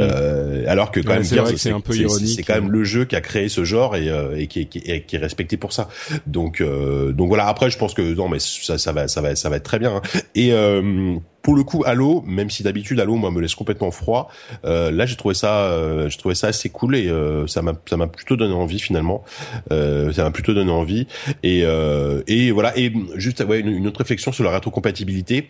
Je trouve ça assez injuste en fait parce que là Microsoft, euh, je vois un peu sur les réseaux sociaux et la réaction des gens, tout le monde tout le monde de crie au scandale envers Microsoft en disant ouais vous foutez nous genre vous avez pas de jeu à montrer donc donc vous donc vous faites de la de la rétrocompatibilité c'est nul etc mais euh, on vous, enfin les mecs c'est gratuit. Enfin tu vois si si vous plaît pas vous vous l'utilisez pas. Enfin voilà, effectivement ils le font. Ils auraient peut-être dû le faire au début ça la, la, rétrocompatibilité, sachant que d'autant plus à mon avis c'est juste un truc un, patch à coder quoi.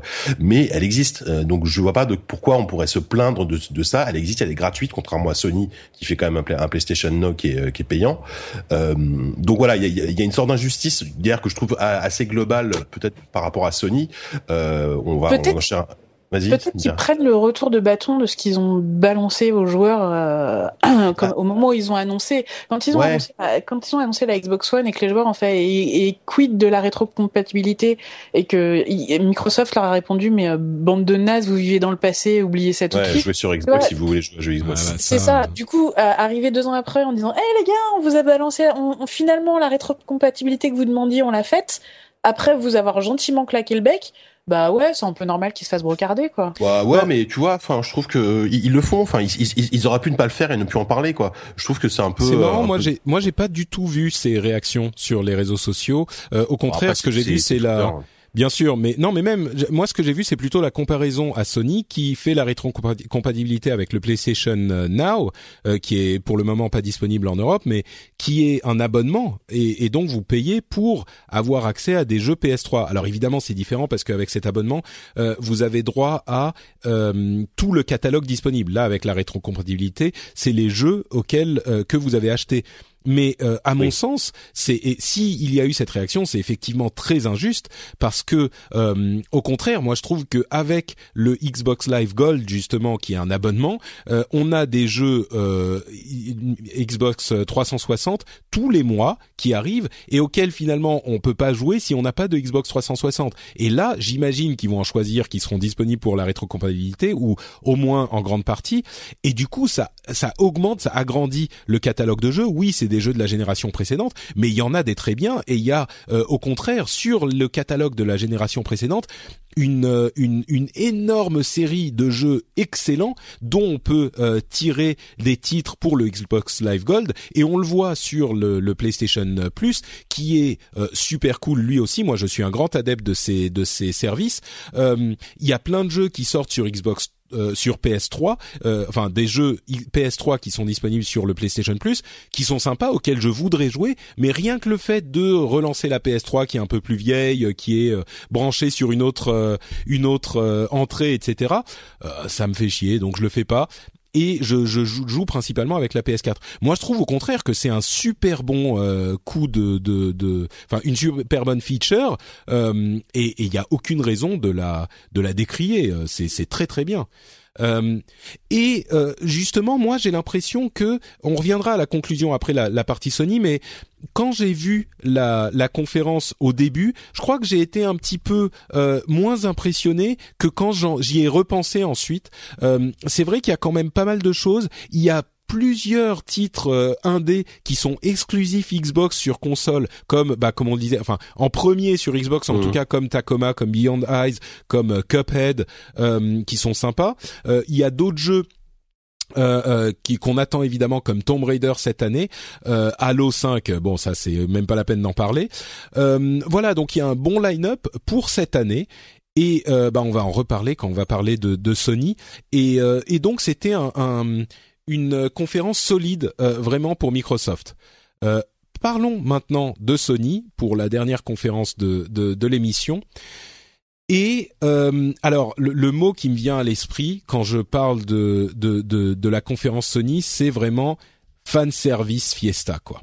C'est ils ont fait mmh. une série d'annonces qui, qui qui faisaient sur des trucs que une partie des joueurs qui est relativement limitée mais qui est hyper passionnée attendait comme le Messi et ils ont tout balancé. Euh, ils ont présenté le, le, ils ont introduit la conférence avec The Last Guardian, euh, qui est un jeu qui est développé par l'équipe qui s'appelle Team Ico, qui fait suite, euh, qui est la suite spirituelle de Ico et Shadow of the Colossus, qui sont des jeux très particuliers.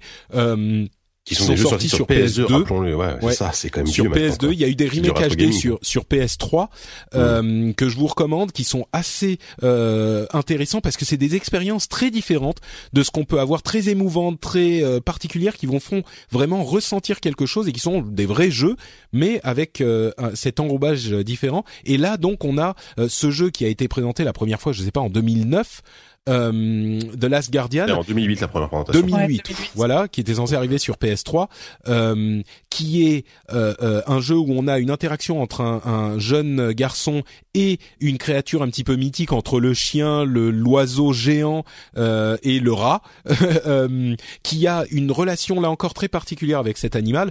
Et bah, je vous laisserai regarder la, la vidéo, qui a qui a fait un énorme plaisir aux fans. on a eu également l'annonce de euh, euh, ah comment ça s'appelle euh, Final Fantasy VII euh, remake qui avait fait euh, le le la, il y a eu il y avait eu l'année dernière une annonce de Final Fantasy VII porté sur PS4 et ça avait fait un four parce que tout le monde voulait, espérait, rêvait d'un remake. Et euh, suite à l'annonce du port, tout le monde se disait mais alors le remake arrivera jamais, ça coûte trop cher à faire. Je me souviens des commentaires de Gamecult justement euh, où ils disaient mais c'est pas possible, ils le feront pas, c'est c'est beaucoup trop cher à faire. Et donc vraiment on s'y attendait pas. Et c'est un truc euh, Final Fantasy VII a une aura mythique chez certains joueurs. Et, et peut-être un petit peu je dirais pas usurpée, mais en tout cas un petit peu plus grande que le jeu ne le mérite vraiment, même si c'est un excellent jeu qui laisse d'énormes souvenirs euh, à certains joueurs. Donc là encore, un vrai plaisir, euh, euh, vraiment pour faire plaisir aux à certains à certains fans. et puis ensuite on a eu une série de d'annonces avec alors entre parenthèses Horizon Dark Zero Zero Dawn qui est un jeu qui est là aussi sorti de nulle part qui a l'air super cool. Euh, pas de date malheureusement. Euh, ah oui, mm. entre parenthèses, Last Guardian, euh, la date c'est 2016, donc il arrive relativement bien. Justement, j'apporte une petite information là. Il y a, il y a eu des articles, il y a eu des, des interviews d'Ueda le 3 où il dit qu'il a bon espoir que le jeu sorte en 2016. Ouais. Donc c'est pas gagné. C'est-à-dire que ça se, trouve, ce sera sur PS5 de la Guardian.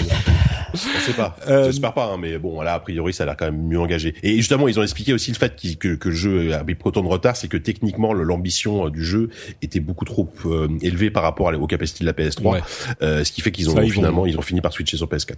C'est le truc à dire quand tu passes sur une autre console. Hein, mais oui, oui, oui. Euh, Horizon euh, Zero Dawn de Guerrilla Games, les développeurs de Killzone, qui a l'air, qui sortait de nulle part et qui a l'air super cool.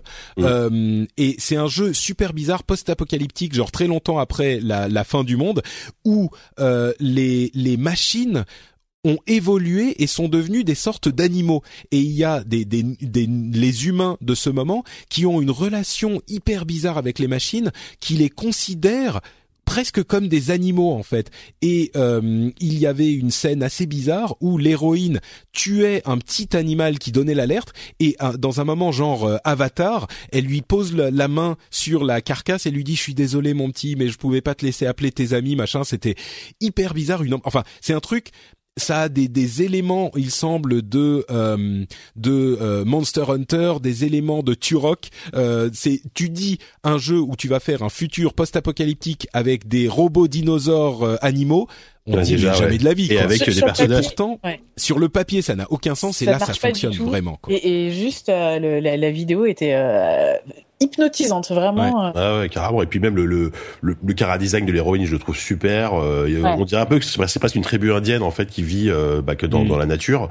Et mais derrière, t'as ce monde post-apo euh, complètement. Euh, non, non, vraiment. Et puis c'est même étonnant de la part de. Enfin, c'est étonnant de la part de Guerrilla de faire ça parce que Guerrilla, ça fait quand même des années qu'ils font que du gros FPS bien dark, bien bien testostéroné et et là, bon, après, il y avait quand même des moments très bourrins dans la démo, hein, mais mais non, non, ça a l'air très très bien. Ouais. Euh, ensuite, on a eu une série. Bon, on a eu euh, Dream, qui est un jeu de Media Molecule, les développeurs de euh, Little Big Planet, et qui, qui est, un truc. Est-ce qu'on peut vraiment appeler ça un jeu? Ouais, mais on ne sait pas comment l'appeler. C'est une expérience. Ouais. C'est une expérience où on crée des scènes de rêve qu'on peut explorer, réutiliser pour en créer d'autres. Euh, même eux disaient mais c'est impossible à décrire notre truc. Donc euh, c'était mais bon c'est intéressant, c'est le genre de truc différent qu'il est bon d'avoir. Euh, Firewatch. Juste, juste euh, là-dessus, euh, le, le, truc que j'ai pas compris, c'est qu'il te, il te montrait avec la manette euh, PS4 comment est-ce que tu pouvais créer les éléments de ton rêve, etc. Mmh. Sculpté presque. Ouais, ouais c'est ça. Et à aucun moment ils n'ont utilisé le touchpad central. Mmh. Qui, peut, qui, qui, enfin, qui pour le coup est l'outil parfait pour ce genre de truc. Du coup, j'étais assez étonnée. Je t'avoue que ce touchpad, euh, c'était un peu euh, l'erreur à la Kinect, genre on sort sur la vague du, du touch gaming et euh, mm. donc on va mettre un touchpad et au final, enfin, moi j'ai beaucoup de jeux sur PS4, personne, ne l'utilise pour quoi que ce soit d'intéressant. Euh, Firewatch qu'on a revu, qu'on avait déjà vu, qui est un jeu d'exploration un peu bizarre où on a un contact permanent par Tokiwoki avec une autre personne. Et l'interaction, le jeu d'acteur qui moi dans les dans les jeux de ce type me plaît toujours énormément. Ça avait l'air hyper bien écrit, donc j'ai été assez enthousiaste. Euh, on a eu une série de jeux où euh, le contenu serait meilleur sur PlayStation euh, PlayStation 4. On a eu Destiny, c'était déjà le cas avant, l'extension qui sera disponible le 15 septembre, qui s'appelle The Taken King, euh, qui euh, qui aura plus de contenu sur PlayStation. Assassin's Creed, on aura des missions exclusives euh, sur PlayStation. On a aussi Batman avec des missions exclusives sur PlayStation. Hitman, c'est je dis pas de bêtises, hein. Hitman aussi avec des missions exclusives sur PlayStation, si je ne m'abuse. Là, je suis pas 100% sûr. Je crois bien. Faut qu'on vérifie, ouais. Mais... Euh, et euh, une grosse annonce pour les fans de, de Call of Duty, euh, c'est le fait que toutes les, les cartes supplémentaires arriveront d'abord sur PlayStation 4. Euh, c'est euh, ils ont appelé le, le, la PlayStation 4 la nouvelle maison de Call of Duty. Alors c'est assez important parce que Call of Duty est un énorme jeu euh, chaque année. Euh, ils ont fait une démo du mode 4 player co-op. Euh, on a l'impression, vous allez me dire si, si je me trompe, mais on a l'impression que euh, Sony a un petit peu essayé de compenser l'absence de gros jeux pour cette année. Il y a vraiment pas de, de gros jeux à attendre exclusifs euh, cette année pour Sony par le fait d'avoir du contenu exclusif sur un petit peu tous les jeux multiplateformes qui sortent. Je sais pas si ça, si c'est vraiment la réponse qu'attendaient les joueurs, mais bah oui, euh, clairement, euh, finalement, quand, quand, tu regardes bien, même s'il y a beaucoup de jeux qui ont l'air très cool chez Sony, euh, à, à, quoi tu joues à la fin de l'année? Bah pas grand chose. Enfin, en tout cas, en jeu exclusif. Et, et mais par contre, c'est vrai que le, le, enfin, c'est hyper symptomatique parce que quand même dans, dans, les, dans les années précédentes, c'était à la, à la conférence Microsoft qu'on voyait Call of Duty. Là, pour la première fois, on la voit à la conf Sony, ce qui montre quand même qu'il y a une sorte de domination générale du marché par Sony. Bah, pareil, pendant la conf Electronic Arts, la, la démo de Battlefront était faite sur PS4. Euh, y a, y, a, y a un truc hein, qui, qui, qui, qui s'est clairement, euh, qui, qui s'est clairement passé quoi. C'est le premier truc que je me suis dit quand j'ai vu euh, quand j'ai vu Call of euh, chez Sony, je me suis dit ah les règles du jeu ont changé là mm. et Sony le, le, fait savoir quoi. Mm, c'est ça. Maintenant c'est nous les premiers. Ouais, ouais, ouais, c'est vrai. Euh, on avait, bon, évidemment, euh, la démo d'Uncharted 4 qui était, euh, comme on peut s'en douter, euh, assez impressionnante. Hein. Mmh. Euh, ce qui me plaît toujours le plus dans Uncharted, c'est comme je le disais pour Firewatch, l'écriture. C'est marrant, c'est bien écrit, c'est distrayant, c'est impressionnant parce que cette poursuite en voiture, enfin l'interaction avec l'environnement est dingue. c'est vraiment une évolution de The Last of Us pour le studio Naughty Dog qui développe ces deux jeux. une évolution des systèmes de The Last of Us où l'interaction avec l'environnement est vraiment encore plus poussée que dans ce dernier jeux. On a euh, des interactions avec les passants, ils, ils passent entre eux, ils se décalent, il dit ah excusez-moi quand il arrive à côté, il les pousse un peu. Avec les ennemis, euh, presque toutes les mises à mort sont faites avec de l'environnement. Euh, quand ils passent d'une couverture à l'autre, ils bougent un petit peu. Il y a un environnement hyper destructible avec les armes, ça se sent pas mal. et puis cette poursuite en voiture incroyable sur cette descente de, de pente dans une ville à Madagascar qui ne s'arrête pas avec des blagues en permanence permanence entre Drake et Nathan et Sully qui est super drôle. Euh, moi, ça m'a vraiment convaincu. Ça mmh. sera euh, premier euh, trimestre 2000, 2016, si je ne m'abuse. le, le, premier, franchement, c'est vrai qu'il n'y a pas grand-chose, mais il y a même rien pour la fin de l'année. Mais dès début 2016, on a pas mal de choses avec évidemment Uncharted, Street Fighter 5 qui pour moi est assez important. On a eu la présentation de Birdie et Camille, deux nouveaux personnages, et il y aura une bêta, une, une bêta qui va commencer dès le 23 juillet, une bêta de 5 jours euh, qui sera disponible Euh, non, je ne réponds pas, je fais une émission. Euh, qui sera disponible pour les gens qui auront précommandé le jeu. Cinq jours, ça me paraît un petit peu léger, mais bon, il y a des vrais fans qui le feront peut-être. Enfin, il y a des choses qui arrivent en 2016, mais euh, bon, c'est c'est pas, c'est sûr que c'est pas 2015. Et euh, Microsoft a clairement le, le, la fin de l'année avec la Xbox pour 2015. Ouais. Euh, ben, Ouais, des, des choses donc, euh, ce que vous avez retenu, ce qui vous a plu de de, bah, euh, de cette mais console. on, on- ce qui est marrant, c'est que euh, je sais pas si tu gardes pour la fin, mais tu n'as pas évoqué quand même le, le, le tremblement de terre euh, Shenmue. Ah oui, non, bien sûr, mais oui, Ah, quand même, je- c'était quand on parle chose. de fan service, Enfin, il met oui. Shenmue, c'était incroyable. C'est-à-dire qu'en Ouais. fait, en, en fait, déjà, totale. Ouais, déjà de base, avant cette conférence, il y avait trois grosses rumeurs, euh, des trucs les plus improbables qu'on attend depuis des années qui arrivent jamais, donc The Last Guardian, Shenmue 3 et euh, le, le remake de FF7. Et là, Sony les a balancés les, les trois. Donc de ce Ouais, point de vue-là, il faut vraiment prendre la mesure pour les gens qui ne suivent pas le, le ouais, jeu ouais, vidéo de- depuis hein, aussi longtemps. de faire ça quoi. C'est les Arlésiennes, les trois Arlésiennes dont on entend parler en permanence. La seule autre qui pourrait faire concurrence, c'est Half-Life 3. Mais euh, Voilà, c'est 3, c'est la seule. C'est les ça. Mm. trois gros trucs que les joueurs passionnés attendent, mais comme le Messi vraiment. Mais Et moi, je, je crois que j'avais jamais vu ça encore jusqu'à présent dans, dans une conférence euh, constructeur. C'est que, que que ce genre de truc arrive. Euh, après, euh, faut relativiser, c'est-à-dire que euh, qui- enfin le Shenmue, c'est c'est la première fois qu'on voit quand même un, un constructeur comme Sony euh, qui arrive sur scène, qui dit on va lancer un kick, enfin on vous propose de lancer un Kickstarter pour Shenmue 3. Euh, en gros, ils, ils, ils l'ont dit, hein, ils prennent la température, et ils récoltent 2 millions, 2 millions, ce qui est le budget d'à peine une cinématique euh, a priori sur ce que, ce que sur ce que coûtera vraiment le jeu. Et en gros, c'est une façon de prendre la température, savoir si derrière, si derrière ils peuvent financer le jeu. Et là, Ouais. Si euh, je dis pas de bêtises, Shenmue 2 avait coûté 47 millions. voilà, exactement. Alors remis, 2000. remis à, à- avec l'inflation, Shenmue 1 avait coûté 65, je crois. Donc voilà, donc, Donc imagine, c'est- enfin évidemment, voilà, euh, c'est Shenmue 3, c'est un budget à 100 millions. Enfin, faut, faut pas rêver. Mm. Euh, ou moins, ou peut-être 70, 80, je sais pas. Mais euh, et là, c'est marrant parce qu'ils se prennent un demi-retour de bâton. C'est-à-dire qu'au début, quand tout le monde a été en joie, euh, ça, bah, ils ont atteint leur, leur palier en, en 8 heures, hein, je crois, ou en 12 heures, je sais plus. Neuf. 9 heures, voilà, c'est quand même fou. Et là, ils sont à Euh, 3 millions au moment où on ouais. enregistre. Mais euh, mais encore une fois là les gens disent oh mais euh, non mais c'est un scandale Sony qui nous demande de, de, de financer un jeu alors qu'ils vont ils vont eux-mêmes le financer euh, ouais mais j'ai envie de dire euh, ok c'est une façon très perverse de, de détourner l'usage euh, initial du Kickstarter mais si c'est la seule façon pour que le jeu existe euh, est-ce que Ouais. est-ce que c'est un mal nécessaire? Je sais Je pas pen- franchement, je pense pas que ça soit la seule la seule façon. Euh, Non, ce qui s'est pense pas passé, c'est que Yu Suzuki, le créateur historique de la série, a, euh, a est arrivé sur scène et a dit je lance un Kickstarter. Euh, C'était pas Sony qui lançait le, ki- ouais le mais bon Kickstarter. ouais, en vrai Évidemment, que- ensuite, bah, on, on s'en doutait et ils l'ont confirmé. Sony est derrière et va financer le jeu. C'était vraiment un outil marketing. Euh, là, il y a aucun doute là-dessus. C'était un outil marketing pour faire Mais- du buzz et ça a marché. Mhm. Ça a bah oui, mais ce qui, ce qui m'inquiète, c'est que c'est que du coup maintenant tous les éditeurs le fassent, c'est-à-dire que ça, ça, ça commençait un peu à poindre ce côté. non. euh, qui- ah, Non, bah, je pense, que, ah, je pense c'est- que c'est un truc que tu peux te permettre avec un avec un Shenmue parce Exactement. que les joueurs le réclament, Ouais. mais mais euh, mais Acti qui fait ça pour le prochain Call of, ils vont se faire Ouais. pourrir. Non, mais pas, pas pour. Call of, mais justement pour un. Bon, après, je pense que ça n'arrivera pas parce que c'est Valve, mais imagine euh, Valve qui lance un Kickstarter pour Half-Life 3. Euh, euh, bah moi j'irais baquer, mais j'irais baquer. Non, mais euh, énervé, mais j'irais baquer quoi. la différence que t'as aussi, c'est que euh, là, c'est pas c'est pas Sega qui a lancé le Kickstarter. Voilà. Ouais, c'est le créateur du jeu. Mm. Donc c'est c'est c'est l'individu qui porte la vision créative. C'est pas le c'est pas le Non, mais- studio.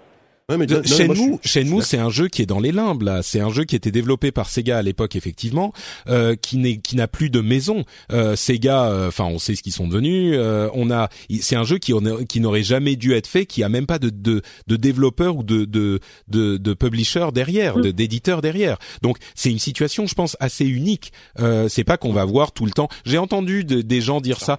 C'est- Disons que ça me met pas hyper à l'aise non plus. C'est un petit peu artificiel, mais Kickstarter, comme pour euh, Bloodstained la, la dernière au dernier épisode, ce que je disais, c'est que Aujourd'hui, les gens savent de quoi il s'agit Kickstarter. Ils connaissent le système. Personne n'est en train d'être trompé dans l'histoire. On n'est pas en train de vendre un truc dont on ne, dont on n'est pas au courant. On n'est pas enfin en train de faire des Ah, promesses. mais ça, je suis Tout le monde sait, tu vois. Mais Non, mais je, je- enfin, je trouve que cl- clairement, mais moi je suis entièrement d'accord. Enfin, je veux dire, les gens qui commencent à crier mais qui back derrière, bah si ça vous plaît pas, vous vous, vous soutenez pas. Tu Voilà, vois, si- on n'oblige pas, personne vous- à rien, On n'oblige personne. Donc non, non, mais ça, je suis entièrement d'accord. Après, c'est vrai que c'est euh, c'est encore une fois un moment euh, historique parce que on n'avait pas vu, on n'avait jamais vu ça encore. Un Kickstarter Ouais, lancé sur une, une conférence Sony, un E3, Mm. une Ouais, conférence constructeur, c'est euh, c'est quand même quelque chose. Après, pour Shenmue 3, évidemment, euh, c'est encore plus euh, emblématique, quoi. je pense que c'est vraiment effectivement si n'importe qui d'autre, il y a, y a quelques jeux comme ça où c'est possible, et si n'importe qui d'autre fait un truc comme ça, ils vont se prendre euh, Oui, une oui, volée non, de bois mais- vert sévère, quoi. Donc ouais, je, je ouais. pense pas que ça soit un danger euh, que ça se je passe comme pas. ça. Là. Je, je, faut, faut voir, faut voir. Mm. Euh, Euh, ouais, vas-y. Donc non, je, bah, disais moi, moi juste donc si ma bah, honnêtement moi euh, j'ai clairement préféré la, la conf Sony, la conf Microsoft parce que je suis plus sensible en général aux licences Sony en plus. Euh, Uncharted m'a m'a vraiment emballé. Enfin moi moi, moi j'adore ce côté pulp euh, hyper euh, voilà c'est vraiment le, le film d'aventure euh, euh, en jeu vidéo et c'est hyper techniquement c'est hyper impressionnant. Et ce qui est, ce qui est euh, assez- comment il s'appelle Indiana Jones, quoi. c'est bah complètement. Et ce qui est assez bien, c'est que là, on a vu dans cette, no- notamment dans cette, ils, ils- ils avaient dit qu'ils voulaient faire des niveaux plus ouverts déjà, et là, on a vu dans cette course poursuite où clairement, euh, c'est l'impression que ça donne qu'il y avait quand même plein plein de chemins alternatifs qu'on pouvait prendre pour arriver. Donc c'est Ouais. un truc semi-ouvert quoi. Et ça, ça. Moi, moi ça j'y crois pas trop. Peut-être, bah, mais ouais. c'est quand même les spécialistes du. euh, je te donne l'impression que tu fais ce Mais- que tu veux et en fait il y a un chemin ou deux à la limite. Oui, exactement. bon, Non, je suis pas en train de dire que ce sera un monde ouvert, c'est qu'il y aura cette illusion de liberté qui sera euh, un peu plus, forte. Ouais. ouais, plus fort, comme dans un Batman Arkham par exemple, où finalement, euh, surtout le premier, où euh, voilà, c'était pas un monde ouvert non plus quoi.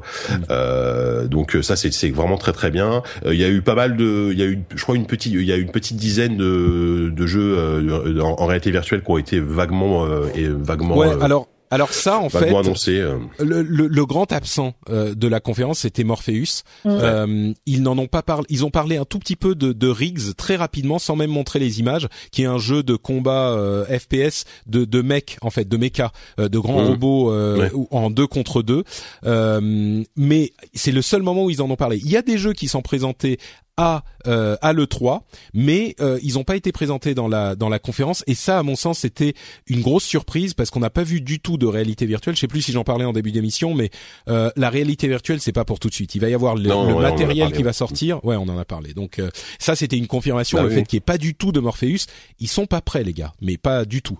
Donc euh, Hmm. ça sera 2016 fin 2016 à mon avis au minimum que ça a commencé à chauffer un tout petit peu. Ouais. Mais euh, On, Hmm. on parle du truc qui a fait euh, trembler le monde du jeu vidéo sur ses bases. Euh, le fait oula, que, de quoi tu vas parler?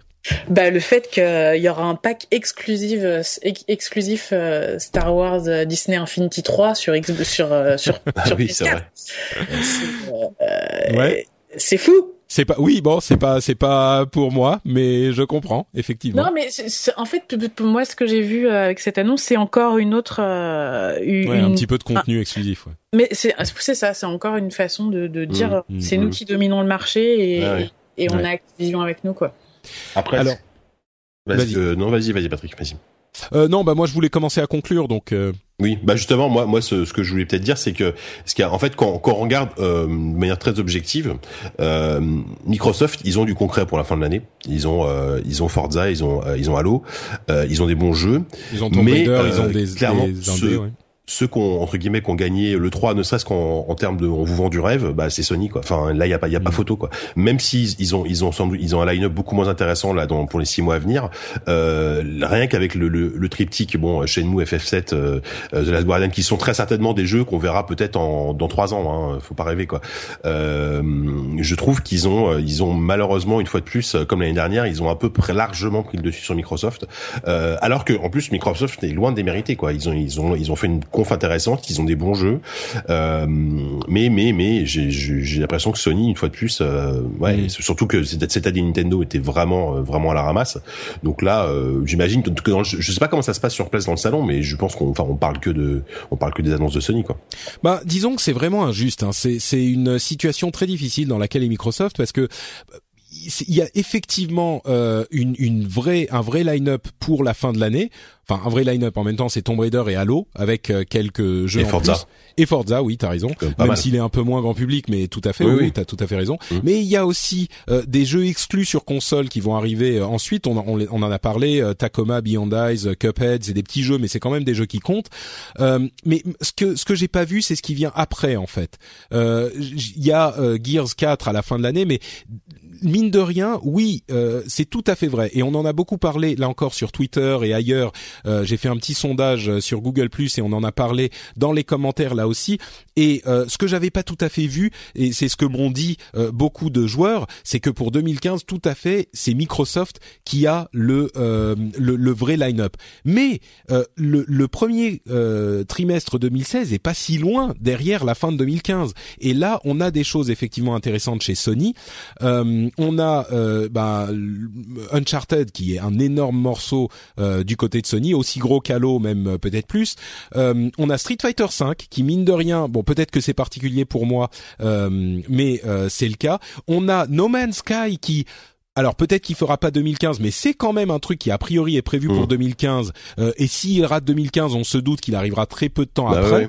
Donc ils, ils, ont dit lors de, ils ont ils ont dit vraiment qu'ils voulaient à la base annoncer la, date de mmh. sortie, puis au dernier moment ils ont voilà et normalement elle sera annoncée très bientôt la date de sortie. Donc c'est pas qu'on a rien euh, à, à, à, du côté de, de, Sony non plus, on a quand même No Man's Sky. Et puis ce contenu en plus un petit peu euh, pour les autres jeux. Euh, et euh, au final, euh, donc on a 2016 et le futur qui nous fait un petit peu plus rêver du côté de Sony. Ce que j'en conclus, moi, et, et, là on quitte un petit peu Sony spécifiquement pour reparler de euh, cette bataille entre les deux constructeurs qui est forcément dont on tire forcément des leçons, c'est que Microsoft a fait une, une, excellente présentation. comme je le disais, je, je pense qu'elle est meilleure que ce que j'avais, l'impression que j'avais au tout début, mais elle n'est pas suffisamment meilleure que celle de Sony pour inverser la tendance. Et malheureusement, euh, je crains que ça ne, euh, ils ne réussissent pas à rattraper euh, Sony au niveau des ventes. Et de fait, ça fait que la base installée étant moins importante, ça donne une importance moins grande à la à la console pour les développeurs. Même si, franchement, vu les chiffres dont on parle, on est à des chiffres où évidemment les deux plateformes sont intéressantes. Mais je pense pas qu'ils vont, si euh, ce genre de choses est importante, euh, je pense pas qu'ils vont ils ont réussi à faire suffisamment mieux que Sony pour inverser la tendance. Ils ont fait bien, Sony a fait bien, mais euh, il fallait que, que Microsoft fasse mieux pour vraiment, entre guillemets, ce terme que certains détestent, mais gagner euh, le 3. Non? Si si mais enfin c'est c'est c'est exactement ce que tu dis hein. Euh, je pense que la Microsoft ils sont ils sont ouverts un boulevard euh, sur euh, sur la jusqu'à la fin de l'année donc c'est quand même aussi la période de Noël c'est aussi la période où ça vend bien. Bien sûr.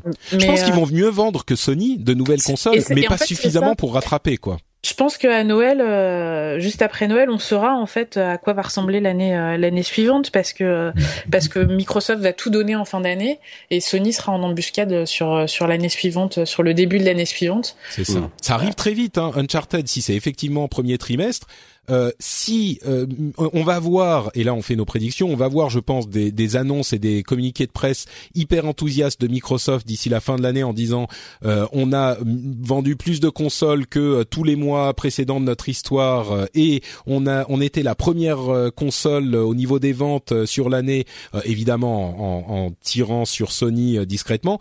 À mon sens, si le le l'agenda reste le même, euh, la tendance va se réinverser en début d'année avec Uncharted, qui est effectivement le gros morceau. Et bon, euh, voilà, c'était la, la, leçon marketing, que, enfin la leçon industrie que j'en tirais.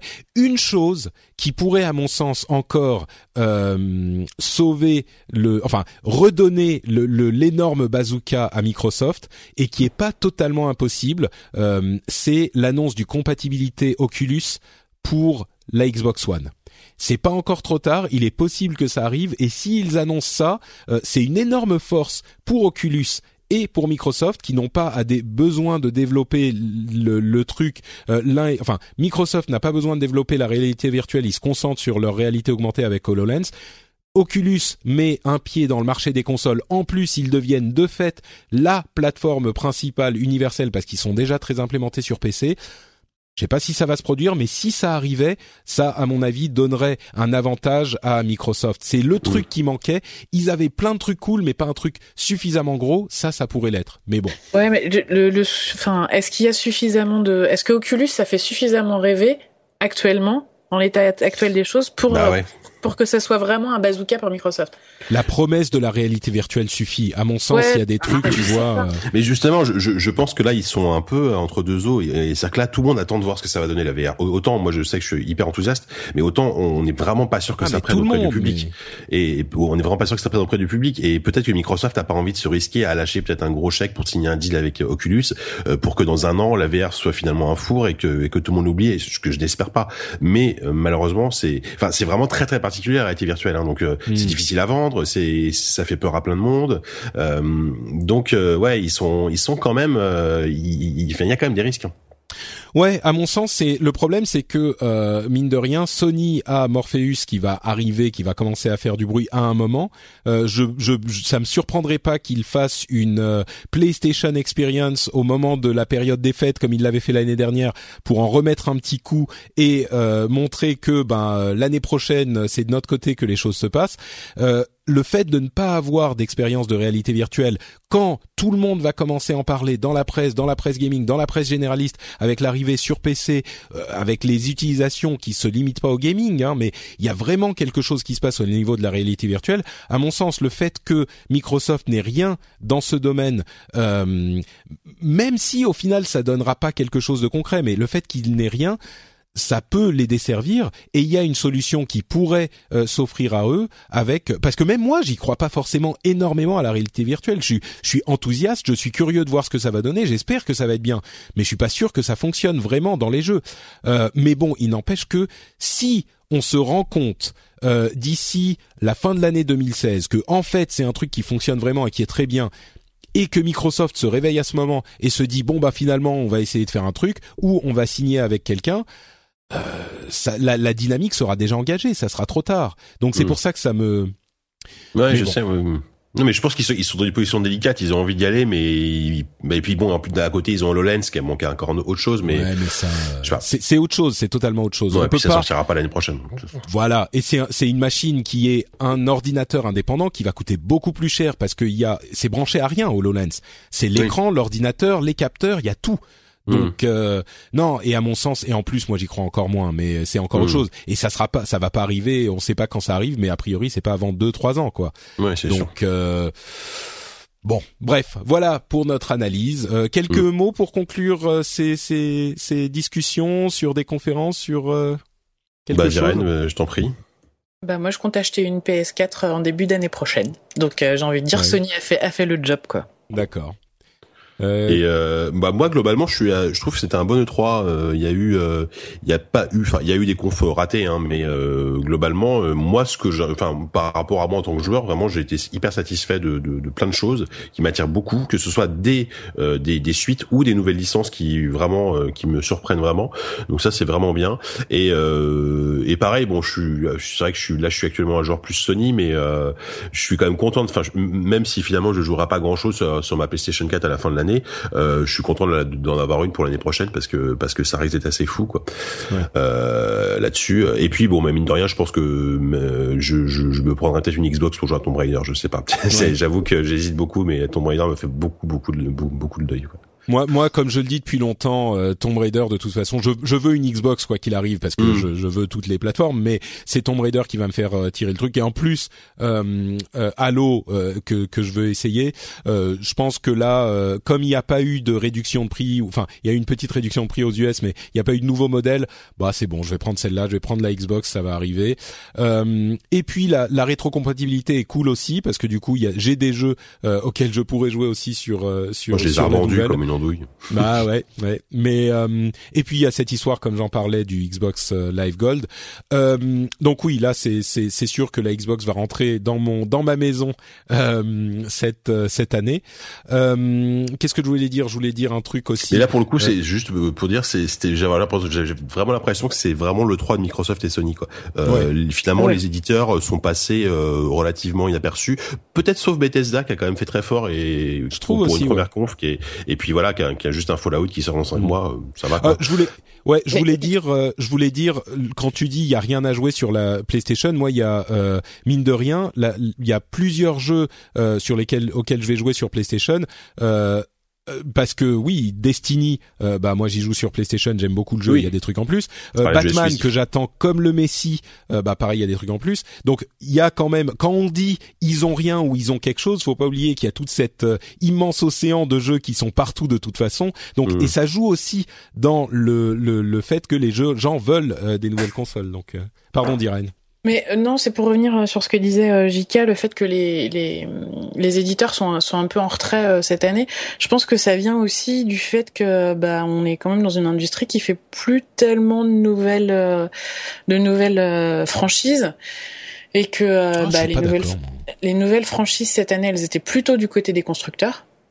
Mmh. Ouais, peut-être. Et, et, et, du coup, voilà, le, et c'est, et, et, et ça, ça, ça, permet pas aux éditeurs de se mettre en avant parce que le parce que la nouveauté elle est plutôt du côté constructeur. Mmh.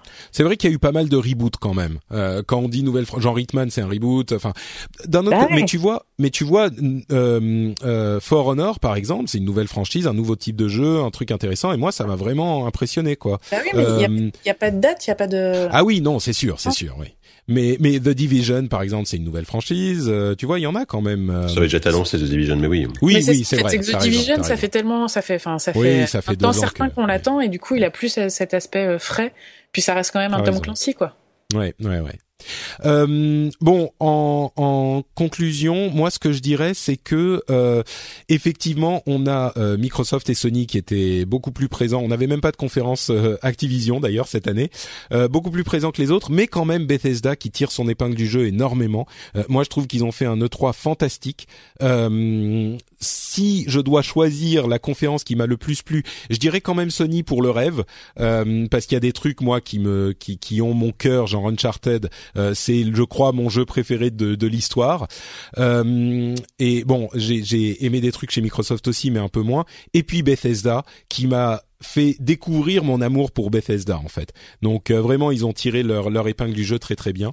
Avant de conclure, j'aimerais vous demander s'il y a un jeu ou un truc qui soit concret, sortir dans un mois, deux mois, six mois, un an, dix ans, jamais.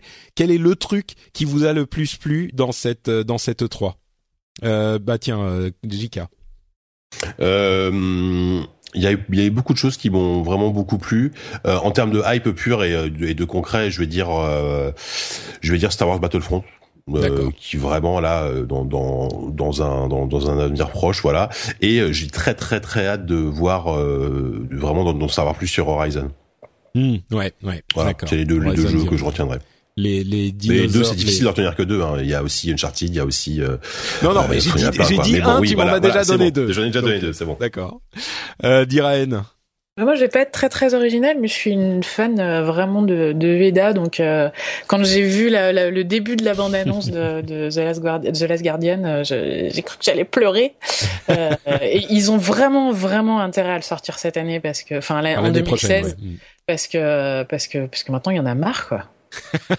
D'accord, très bien. Et pour ma part, euh, je dis, j'aurais dit euh, Horizon Zero Dawn, qui m'a vraiment séduit, vraiment. Mais bon, c'est, on sait, hein, c'est sur un trailer, ça se trouve, ça sera pourri, mais c'est juste là, c'est le moment rêve. Euh, donc Horizon Zero Dawn, qui dont je veux savoir plus. Mais puisque tu l'as déjà dit dans ton multiple multiple truc, je dirais For Honor, qui m'a intrigué et qui était une surprise, qui est sortie un petit peu de nulle part. si je ne choisis pas, bon, les attendus genre Uncharted Uncharted, euh, Tomb Raider, tout ça. For Honor serait le truc dont euh, là aussi je suis un petit peu euh, curieux d'en savoir plus. Eh ben messieurs dames, c'était une émission, un épisode ah bien dodu on a réussi à, à, faire quand même la moitié de la longueur euh, de, du futur épisode de ZQSD euh, que vous enregistrerez bientôt, je suis sûr. Euh, je sais pas si on fera un truc sur euh, Retour sur le 3, on en parlera ah peut-être un peu, mais on fera pas que ça, parce qu'on en a parlé là il y a, il y a un mois, on a fait un live de, de, de 11 heures, là, peut-être pas 11 heures, mais... Absolument épique. Bien, bien violent, donc on fera, on va peut-être, on verra. D'accord. Bon bah écoute, euh, dis-moi euh, où on peut vous retrouver si euh, vous avez, si vous voulez voir un petit peu plus de choses de, de la part de bah donc toujours euh, donc le podcast euh, ZQSD sur zqsd.fr euh, sur iTunes sur sur même sur Deezer aujourd'hui. on parle de jeux PC mais pas que de temps en temps. On a fait justement dans le dernier numéro une, une petite rétrospective de ce qu'il y avait à le 395 puisque ça, ça, fait 20 ans que le 3 existe. Donc c'est rigolo parce qu'on a parlé de plein de jeux qui sont jamais sortis finalement. voilà donc prochain numéro on, on, en fait deux par mois mais là vu qu'on a fait un live je pense que le prochain numéro sera plutôt fin juin début juillet. voilà et puis on pouvait nous vous pouvez nous soutenir sur Patreon également. Euh, on a lancé un Patreon qui marche de mieux en mieux. On est très content.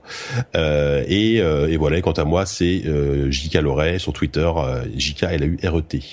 Très bien. Entre parenthèses, allez voir la vidéo de Shenmue 2, c'est de Shenmue 3 de Kickstarter, c'est la pire vidéo de l'histoire. Affreuse avec un ah doublage improbable. Ignoble, c'est honteux. Là pour le coup, c'est vraiment honteux. Ouais ouais, c'est honteux. Euh, oui, Diraen, où est-ce qu'on te retrouve Alors, on me retrouve sur euh, Twitter, euh, Diraen. Magnifique. Euh, de temps en temps sur le blog, même si en ce moment il y a plus de travail et moins d'articles. euh... Non mais travail c'est bien, c'est bien. On veut des, des, des, bonnes traductions sur les jeux Ubisoft, donc euh, on ouais, puis, pas. puis j'ai prévu de faire un article sur euh, sur la localisation et l'état de la localisation française euh, actuellement dans les jeux pour la rentrée. Donc j'espère que j'aurai le temps de faire ça cet été. Super. Mais voilà, et donc on peut me retrouver là et là.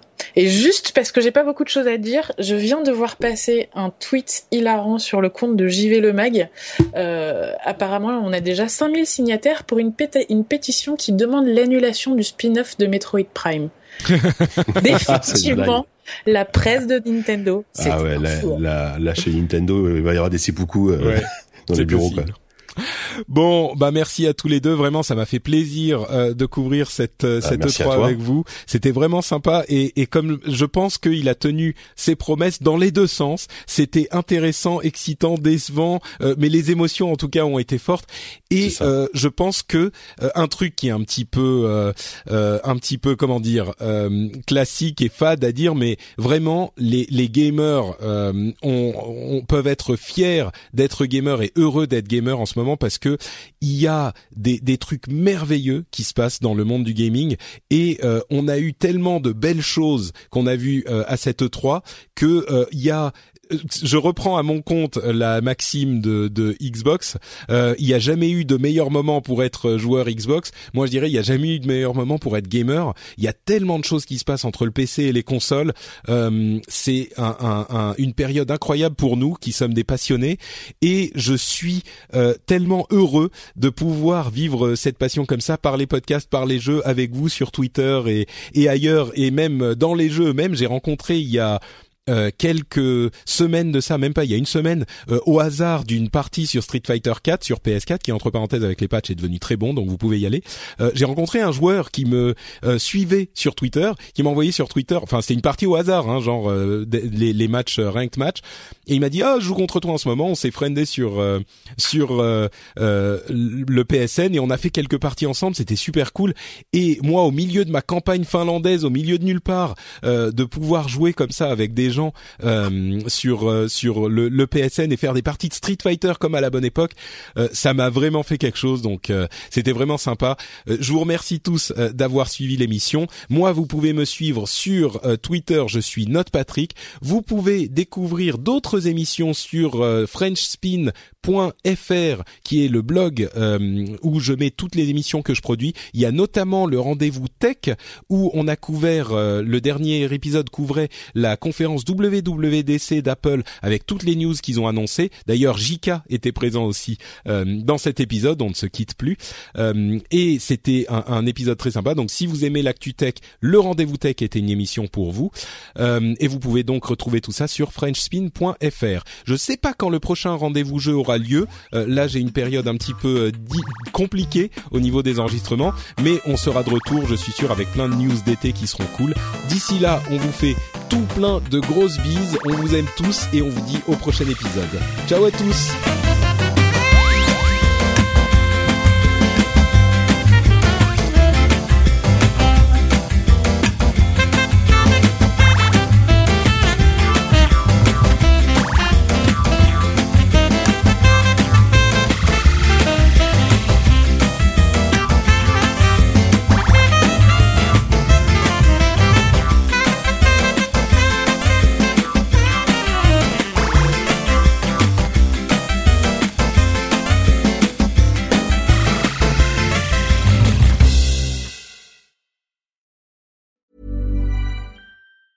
Hi, my name is Danny Pellegrino from Everything Iconic, and I'm excited to talk to you about Club Med.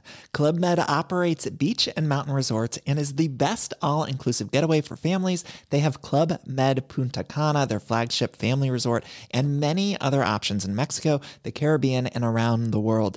Club Med are the pioneers of the all inclusive concept, which is the best way to vacation. Great for families, groups, or even solo travelers looking for land and water sports, delicious food food, and a place to make unforgettable memories. Visit clubmed.us, call 1 800 Club Med, or your travel advisor.